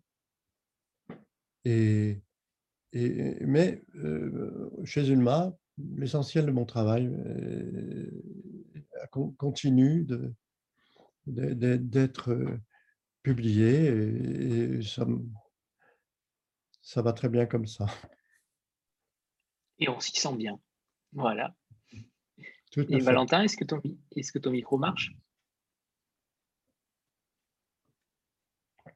Je tu m'entends, Valentin? Est-ce que vous m'entendez? Ah, parfait. Je, me suis retrouvé alors. c'est bon. Eh ben, moi, je, je, je, suis, je connais Hubert personnellement depuis, depuis trois ans maintenant, euh, avec la revue Apulée euh, et, toutes, ah, euh, et toutes les voix que, que ça, qu'elle apporte et qui nous enrichit. Et puis, et puis à chaque fois, c'est un, un plaisir absolu de, de, tomber dans un nouveau livre de Hubert, puisque je, quand j'ai commencé à travailler avec Zulma, c'était pour Casting Sauvage. Ensuite, il y a eu Un monstre et un chaos qui m'a totalement bouleversé en tant que lecteur et qui a été un vrai plaisir à, à défendre auprès des libraires, auprès des blogueurs, dans, auprès des festivals, puisque c'est un roman d'une richesse absolue et puis un vrai plaisir de lecture. Et puis là, la sirène disait, on est dans un autre univers qui nous emporte totalement ailleurs, dans, un, dans une, bouffée d'oxygène qui est vraiment nécessaire, je trouve, dans la période actuelle. Donc, euh, à chaque fois, c'est beaucoup de plaisir et puis euh, des vraies découvertes euh, de lecteurs et puis une musique de la langue qui, bah, qui envoûte. Voilà. après, euh, après la question de Stéphanie, on rebondira évidemment sur la revue Apulée. Euh, euh, vous avez mmh. été modeste de ne pas en parler tout à l'heure, Hubert, mais à mon sens, elle est extrêmement importante. on en parlera juste après la question de Stéphanie. oui, vous avez parlé plusieurs fois, vous avez, vous avez, fait référence plusieurs fois à Julien Gracq. Et justement, j'aimerais connaître les écrivains que vous lisez, que vous appréciez et desquels vous vous sentez proche parce que vous avez un univers qui est bien défini et beaucoup de connexions cosmiques, si on peut dire. Alors, Julien Grec, il avait ce même rapport avec, le, avec la Terre, avec le cosmos, on peut dire aussi. Et je ne sais pas si vous appréciez Pierre Sandor, par exemple, mais moi, je trouve des similitudes entre votre écriture et, la sienne, autant qu'avec Julien Gracq. Et donc, euh, est-ce que vous pouvez nous Je le connais mal, mais c'est la, troisième fois qu'on m'en parle et je crois que je vais, je, je vais aller de ce côté-là. Je, je, vous conseille euh, Silence Moon, qui est le meilleur selon moi. D'accord. Je, te, je te passerai des livres, euh, Hubert, si tu veux. J'en ai quelques-uns. Ah, d'accord. oui, oui. Bon, sinon, bon, moi je suis. Quand j'étais quand j'étais adolescent, euh, c'était les poètes. C'était euh, tous les poètes que je découvrais comme ça, sans, euh, Baudelaire et, puis après tous les autres, et puis les, les, poètes symbolistes, et, puis, et, puis, et puis, puis, puis, tout l'espace romanesque, surtout. J'ai écrit un essai sur, sur Gabriel Garcia Marquez. J'ai écrit beaucoup sur les poètes et les, les peintres aussi les, écrivains, les romanciers. Il y a des romanciers qui sont peu connus en France, qui, méritent d'être lus, découverts. dans l'après-guerre, comme Ardelais, André Ardelais. Le seuil du jardin, c'est un petit, roman sublime, très beau, très délicat, très beau. Il y a des, des, des écrivains dostoïevskiens comme Paul Gaden, euh, les, hauts quartiers. Il y a, il faut toujours, il, faut, il ne faut pas s'arrêter à ce que nous, ce qu'on, nous impose. Quoi. Ça, dans le domaine de l'art, littérature et des autres arts, des autres espaces de, de sensibilité, il, faut, il faut chercher, il faut, il faut être libre. Parce que si on n'est pas libre dans ce domaine, si on, on, prend ce qu'on nous impose, eh bien, c'est dramatique, puisque l'art n'a qu'un objectif réel, euh, concret, c'est la liberté. C'est la liberté. Alors, soyons libres dans nos choix. Il suffit de rentrer dans une librairie, puis, et puis les libraires sont souvent de bons conseils, les libraires indépendants. Mais puis on vous ouvre les livres, puis tout d'un coup, ce que je faisais quand j'avais 15-16 ans. Euh, j'allais dans, la bibliothèque municipale de Kremlin-Bicêtre, puisqu'après Ménilmontant, je me suis retrouvé en banlieue. Et puis j'ouvrais, j'ouvrais, puis comme ça, tout d'un coup, je, découvre euh, qui? Rémy de Gourmont, par exemple. Qui lisait à l'époque Rémy de Gourmont? Ou bien Huysmans? Ou bien euh, plein d'auteurs comme ça, les symbolistes, Barbé d'Aurevilly. Euh, quand je parle de symbolistes, ce n'est pas Barbet, c'est Villiers de l'Isle-Adam. c'est, les, les, et tout ça, ça va ensemble, ça se brasse, il n'y a pas de catégorie, il n'y a pas de genre littéraire je vous disais tout à l'heure le roman, mais le roman n'est pas un genre littéraire. Pourquoi? Parce que dans le roman, il y a tout. Il y a, il y a tout. Le roman, c'est le melting pot. Le roman euh, est bien fait usage de tout. Tout est bon dans le roman. Euh, la poésie, la pensée, la, philosophie, la, euh, il y a, mais sa singularité, comme, je le disais, c'est de, faire un forcing avec le lecteur pour que le lecteur soit dans une crédulité et accepte d'être crédule et, être dans un jeu mimétique avec, les, avec des, personnages ou des espaces, des lieux. mais euh, vous, voyez bien que vous lisez Ulysse Joyce et, et Madame de Lafayette, c'est des mondes euh, absolument hétérogènes. Pourtant, c'est deux romans en fait, je, lis tout ce qui... J'ai tellement lu. Euh, j'ai parfois été déçu, mais souvent été exalté. Et je le suis toujours. Je fais toujours des, découvertes avec aussi les contemporains. C'est plus difficile avec les contemporains parce qu'on il y a une submersion là, pour le coup. où, les, où, les, trouver? Euh, eh bien, il faut, il, faut chercher, il faut nager dans, ces, dans ces mers, dans ces océans de livres. Et, puis, on tombe sur une merveille tout d'un coup. Euh, évidemment, euh, j'ai des souvenirs de, livres d'amis qu'on a oubliés aujourd'hui et que je vais essayer, avec grâce à la revue Appulée, de, de, raviver, de rendre raviver les mémoires, comme par exemple Charles Duitz. Charles Duitz était euh, proche d'André Breton, c'était l'époque surréaliste. J'étais très proche du surréalisme de la dernière vague. Breton est mort, j'avais 17 ans, André Breton. Et il y, a, il y avait un écrivain très, très impressionnant par sa, sa présence, qui a écrit des textes très abstraits, des, mais des récits, des nouvelles, qui s'appelle Michel Fardoulis-Lagrange. C'est très beau, c'est c'est d'une densité euh, éprouvante même, mais c'est très fort. Et j'ai réussi à la fin de sa vie à lui trouver euh, un éditeur. J'ai apporté son. Il me disait j'ai plus d'éditeur. Bon, ben, c'est comme ça. Je lui ai dit attendez, donnez-moi le manuscrit. Puis j'ai couru voir les éditions Corti, il y avait Bertrand Fiodo là, puis je dis, connaissez Michel Pardoulis-Lagrange Bien sûr que je le connais. Ben voilà un manuscrit. Une semaine après, il téléphonait à Michel Pardoulis-Lagrange il a publié non seulement ce, dernier récit que je lui publiais peu avant la mort de l'auteur, qui avait 80 ans, et, et, puis il a décidé de, de publier l'œuvre complète. Il n'a pas publié l'œuvre complète, mais il a publié pas mal d'ouvrages. Et puis il y a Benjamin Fondan, le poète. Il y a, il y a, il y a tellement. J'ai écrit sur beaucoup d'auteurs comme cela, de, sur des poètes. Quand j'avais 15 ans, 16 ans peut-être, j'ai découvert un, poète que l'éditeur, son éditeur avait confisqué, alors qu'il devait est de la, dimension d'Apollinaire ou, de Sandrars, c'est Oscar Miloche, Oscar Lubavitch de Miloche, euh, euh, le poète, hein, le poète ultra symboliste.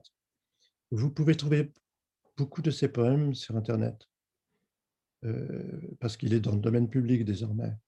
Allez lire les symphonies, la symphonie de septembre, c'est sublime. Euh, Chloé en sait quelque chose. Oui, effectivement, c'est un texte que j'ai lu il y a deux semaines déjà. Euh, je pourrais vous, vous, le transmettre sur Instagram si ça vous intéresse. Et alors, bon, je, des livres qui m'ont marqué définitivement, oui, il y en a, il y en a quelques-uns. Il y a les frères Karamazov, Dostoevsky. Il y a, euh, il, y a euh, Au-dessous du volcan, Malcolm Lowry. Il y a, euh, il y en a d'autres. Il, y a peut-être aussi le golem, Gustave Merenc. Il y a Tandis que j'agonise, Faulkner. Il y en a quelques autres qui ont été, euh, euh, qui m'ont beaucoup marqué comme ça. C'est déjà long, quoi. Mais, mais c'est pas fini. Je n'ai pas fini d'être bouleversé. Alors, cette, euh, cette revue appulée donc, qui, prône les libertés fondamentales, les droits de l'homme, qui est donc ce, pont entre la Méditerranée et l'Afrique, euh, vous êtes rédacteur en chef. Euh, déjà, comment trouvez-vous le temps? Parce qu'on sait que faire une revue, c'est extrêmement chronophage. mais surtout, qu'est-ce que, qu'est-ce que vous voulez y apporter réellement Pourquoi avoir créé cette revue-là en parallèle de vos écrits? Parce que j'ai j'ai toujours été, euh, trouvé la, revue très importante. La revue, la revue c'est à, l'avant-garde de l'édition elle-même, parce que l'édition, finalement, elle, devient, elle finit par devenir, d'une certaine manière, pas consensuelle, mais enfin, euh, on peut, dans une maison d'édition, avoir des projets, des, idées, des... mais les écrivains se sont mis en retrait. Ils écrivent parfois des essais, des, ils ont des... Mais ils sont en retrait, ils sont atomisés, ils sont et alors qu'au XIXe siècle, par exemple, la revue est venue euh, inventer l'édition. C'est par, par, la revue que l'édition est née d'une certaine manière. La, revue blanche, ces revues-là, la fin du XIXe siècle. Et, et, aujourd'hui, l'édition généraliste est interchangeable. C'est-à-dire tous les éditeurs vont, euh, les auteurs vont de l'un à l'autre. C'est un peu comme dans la presse d'ailleurs. Il n'y a plus une presse euh, qui, peut, vraiment se définir de gauche, de droite, de si, euh, indépendamment même de, de ses valeurs de, politiques. Il, y a une indifférenciation un peu, un peu partout et, dans, dans, dans, dans, dans l'ambition euh, expressive, euh, dans, dans, l'invention du, du, nouveau, dans, le, dans, le travail du sens. Tout devient un peu, un peu semblable. Et ça, et j'ai pensé que les, les, pensé, il est évident que les écrivains doivent travailler ensemble. Ils doivent travailler ensemble, les écrivains, les poètes, les artistes, euh, dans, dans, un monde tronqué, dans un monde qui, qui euh, semble euh, avoir oublié qu'il y a des, valeurs à défendre, qu'il y a au-delà de toutes les morales provisoires, quand même, au-delà de toutes ces morales provisoires et, souvent euh, douteuses, euh, l'éthique. Et, c'est pour ça que je, pensais qu'on devait faire une revue qui, soit décentrée, nomade, qui parte de l'autre côté de la Méditerranée. C'est la Méditerranée parce que nous sommes tous les, personnes qui étaient euh, sollicitées, impliquées, que je connaissais. Ils viennent tous beaucoup d'Afrique du Nord, mais d'Afrique aussi. Et, et on, a pensé que là, euh, en, se décentrant et en posant les questions autrement, eh bien, on, arriverait à quelque chose. Euh, dans, en sortant de, ce fond de nihilisme complaisant qui, qui envahit le, le, parisianisme, qui envahit, qui envahit euh, l'Occident, ce nihilisme, ce pessimisme, cet esthétisme de l'apocalypse, pour nous, c'est nul. Ça ne veut rien dire. Euh, si on pense que tout est fichu, ben qu'on se taise, qu'on fasse autre chose, qu'on aille faire des, croisières quand on a de l'argent, euh, mais qu'on arrête. Euh, tant qu'on est là, tant qu'on écrit, tant qu'on sait la beauté présente et la force de l'art, de la pensée, eh bien, il faut, il faut s'avancer armé et, euh, dans l'esprit et, travailler à, à, à, changer, à changer la vie. C'est ça depuis le départ. Et, on est quand même au sixième numéro. Le, cinquième qui est paru en mai, parce qu'il devait pas être en mars, c'est les droits humains. Les droits humains. Il y a là beaucoup de choses qui sont assez fortes et bouleversantes. Euh, par exemple, j'ai réussi, avec l'aide d'Emmanuel Colas, parce qu'il le publiait, d'avoir un texte de Salah Demirtas, qui est, qui, en prison, de, en prison de haute sécurité des, des en, en, Turquie, qui est en prison parce qu'il c'est un Kurde qui, qui défend les valeurs de démocratie et qui, et qui en Turquie, eh bien, eh bien, a travaillé, il, s'est présenté aux élections euh, présidentielles et, il travaille pour, pour, sortir de, du marasme où est plongé actuellement ce pays. Et, il a été emprisonné, ça fait des années qu'il est emprisonné. Et, depuis, depuis sa prison, je lui ai écrit un questionnaire, une lettre qui a été envoyé, euh, recommandé à la prison, évidemment, il l'a pas reçu, mais qui a été aussi envoyé à sa sœur, à la sœur de Demirtas. Et sa sœur est allée le voir et a réussi à lui passer mes questions. Et il ne m'a pas répondu question après question. Il ne m'a pas répondu de manière, euh, de, manière comme ça, rationnelle. Non, il m'a répondu par un appel, appel à garder notre humanité et c'est magnifique.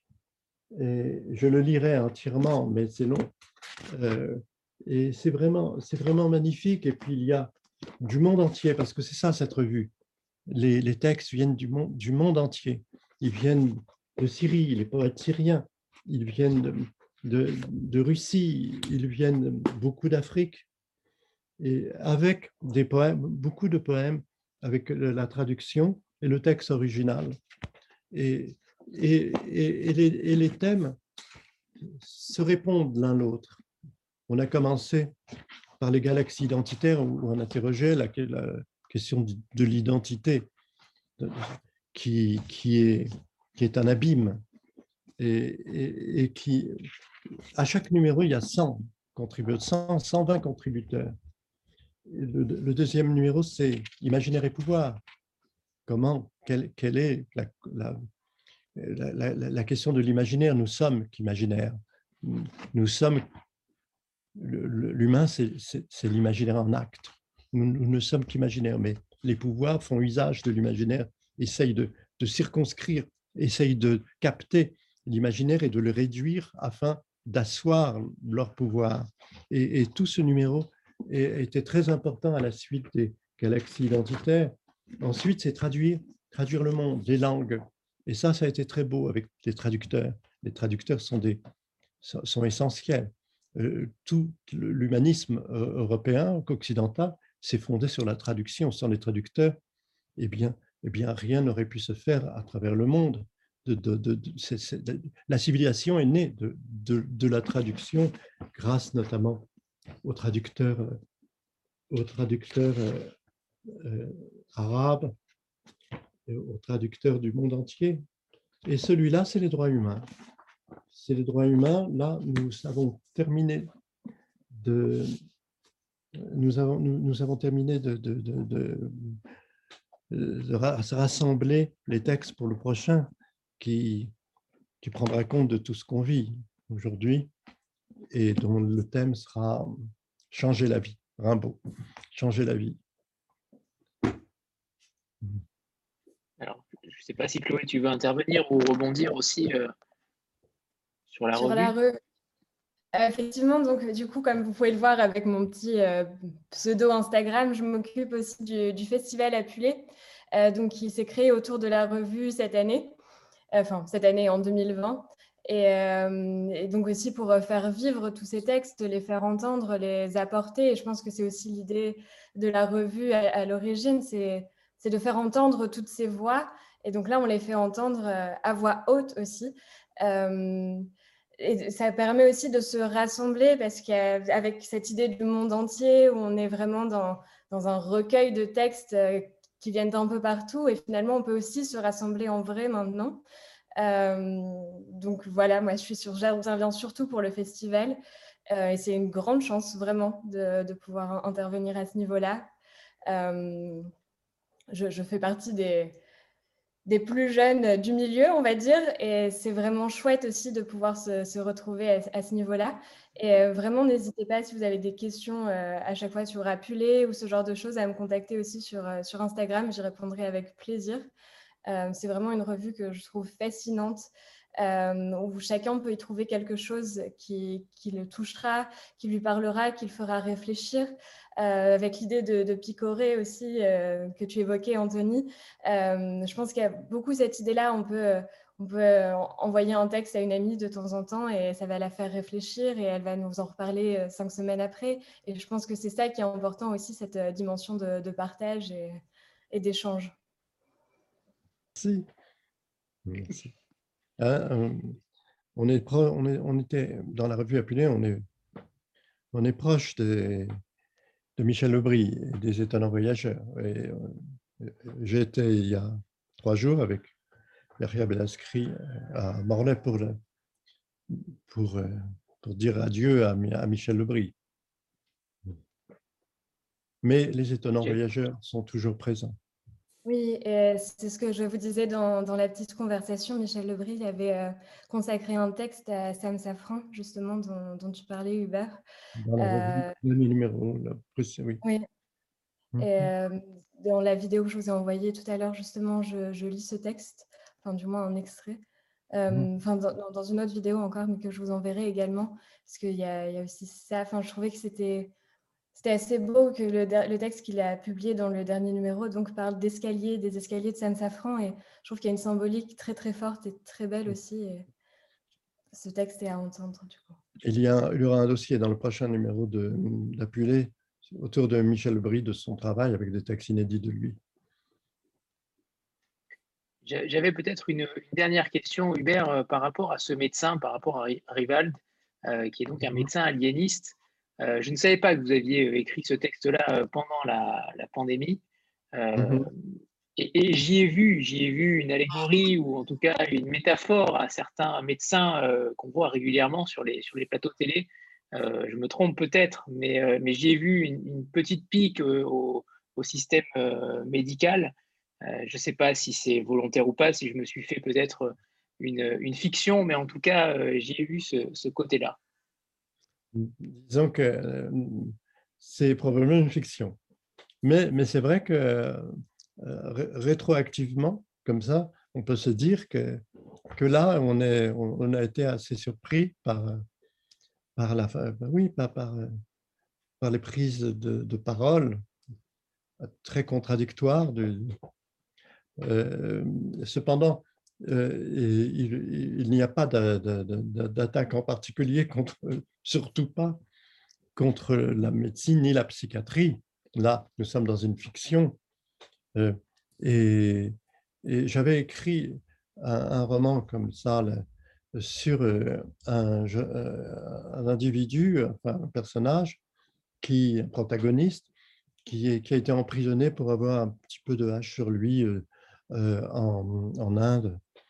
Et, puis qui, revient un peu hagard, un peu abruti. Et, il, a, il, reçoit une lettre, il a reçu une lettre d'un notaire et, il découvre son héritage, il hérite d'un hôpital psychiatrique.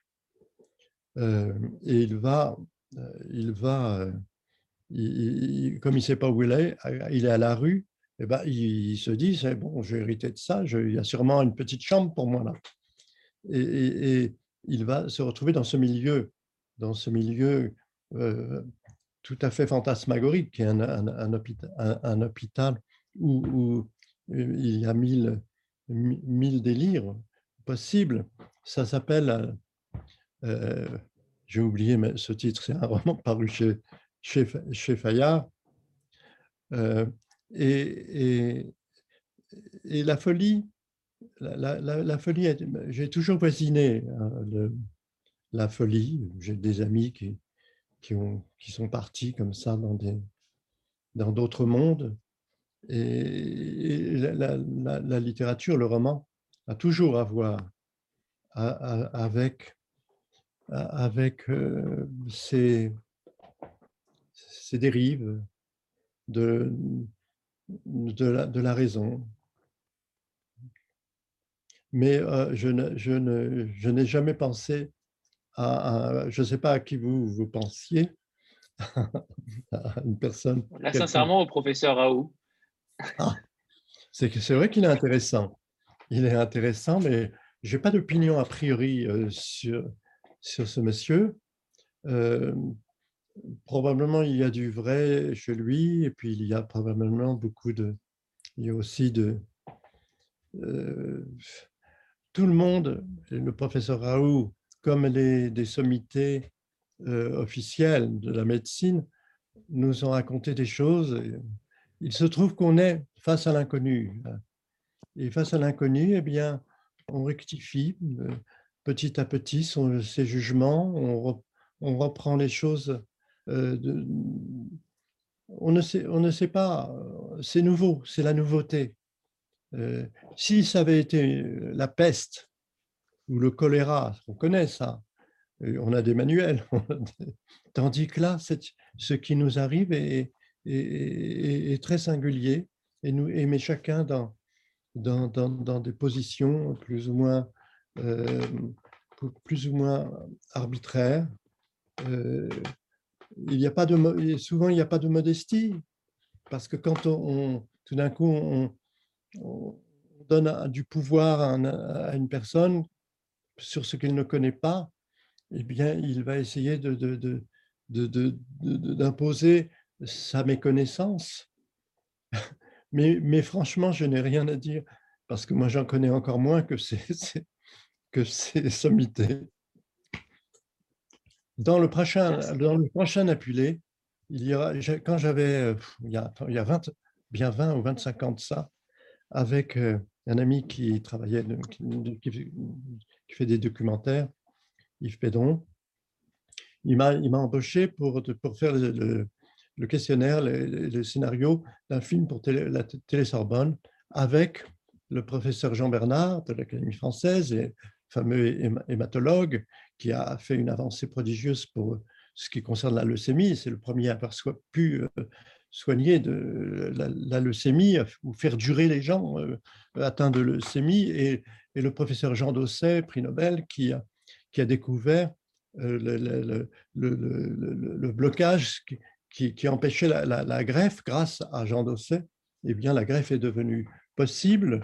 Euh, il y avait aussi un, troisième professeur plus jeune qui, après, ce, Jean, ce Jean Dosset et, Jean Bernard étaient euh, présidents du comité d'éthique et ont tenu des propos dans ce film très forts, très forts, parce que avec beaucoup d'humilité, l'un comme l'autre, eh bien, alors qu'ils étaient au fait même de, des plus belles initiatives dans, la découverte scientifique euh, sur le plan de la médecine, eh bien, ils, analysaient les, événements, le, drame humain lié à ces, à ces maladies avec une sérénité et une humanité euh, étonnante. Eh bien, je me suis dit, dans ce prochain numéro, je vais c'est inédit, on a retranscrit, grâce à c'est Yaria Bedalskri qui s'en est chargé, on a retranscrit tous, leurs propos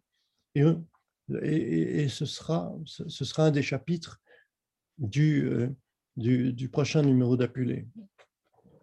Et, c'est un, je veux dire que c'est un bel éclairage que, que médecins, politiques, euh, euh, annonceurs de, de, de, ne sait quoi eh bien, s'ils lisent ça, ils vont trouver peut-être un calme en eux et euh, pour, pour penser euh, ce qu'on vit. Euh. Quelle sagesse, quelle sagesse, Hubert. On boit vos paroles. Merci, merci infiniment, Hubert et Valentin, pour, pour cette rencontre. C'était un, un, plaisir et un honneur de vous, de vous recevoir. Euh, malgré les soucis techniques, on, y a, on a réussi Hubert. Et ça, euh, c'est déjà une très bonne nouvelle. Vous êtes prêts pour une prochaine fois hein? Je vous remercie à tous. Bonne soirée. Merci beaucoup. Au revoir tout le monde. Merci infiniment. Au revoir tout le monde. Au revoir. Au revoir. Au revoir. Au revoir.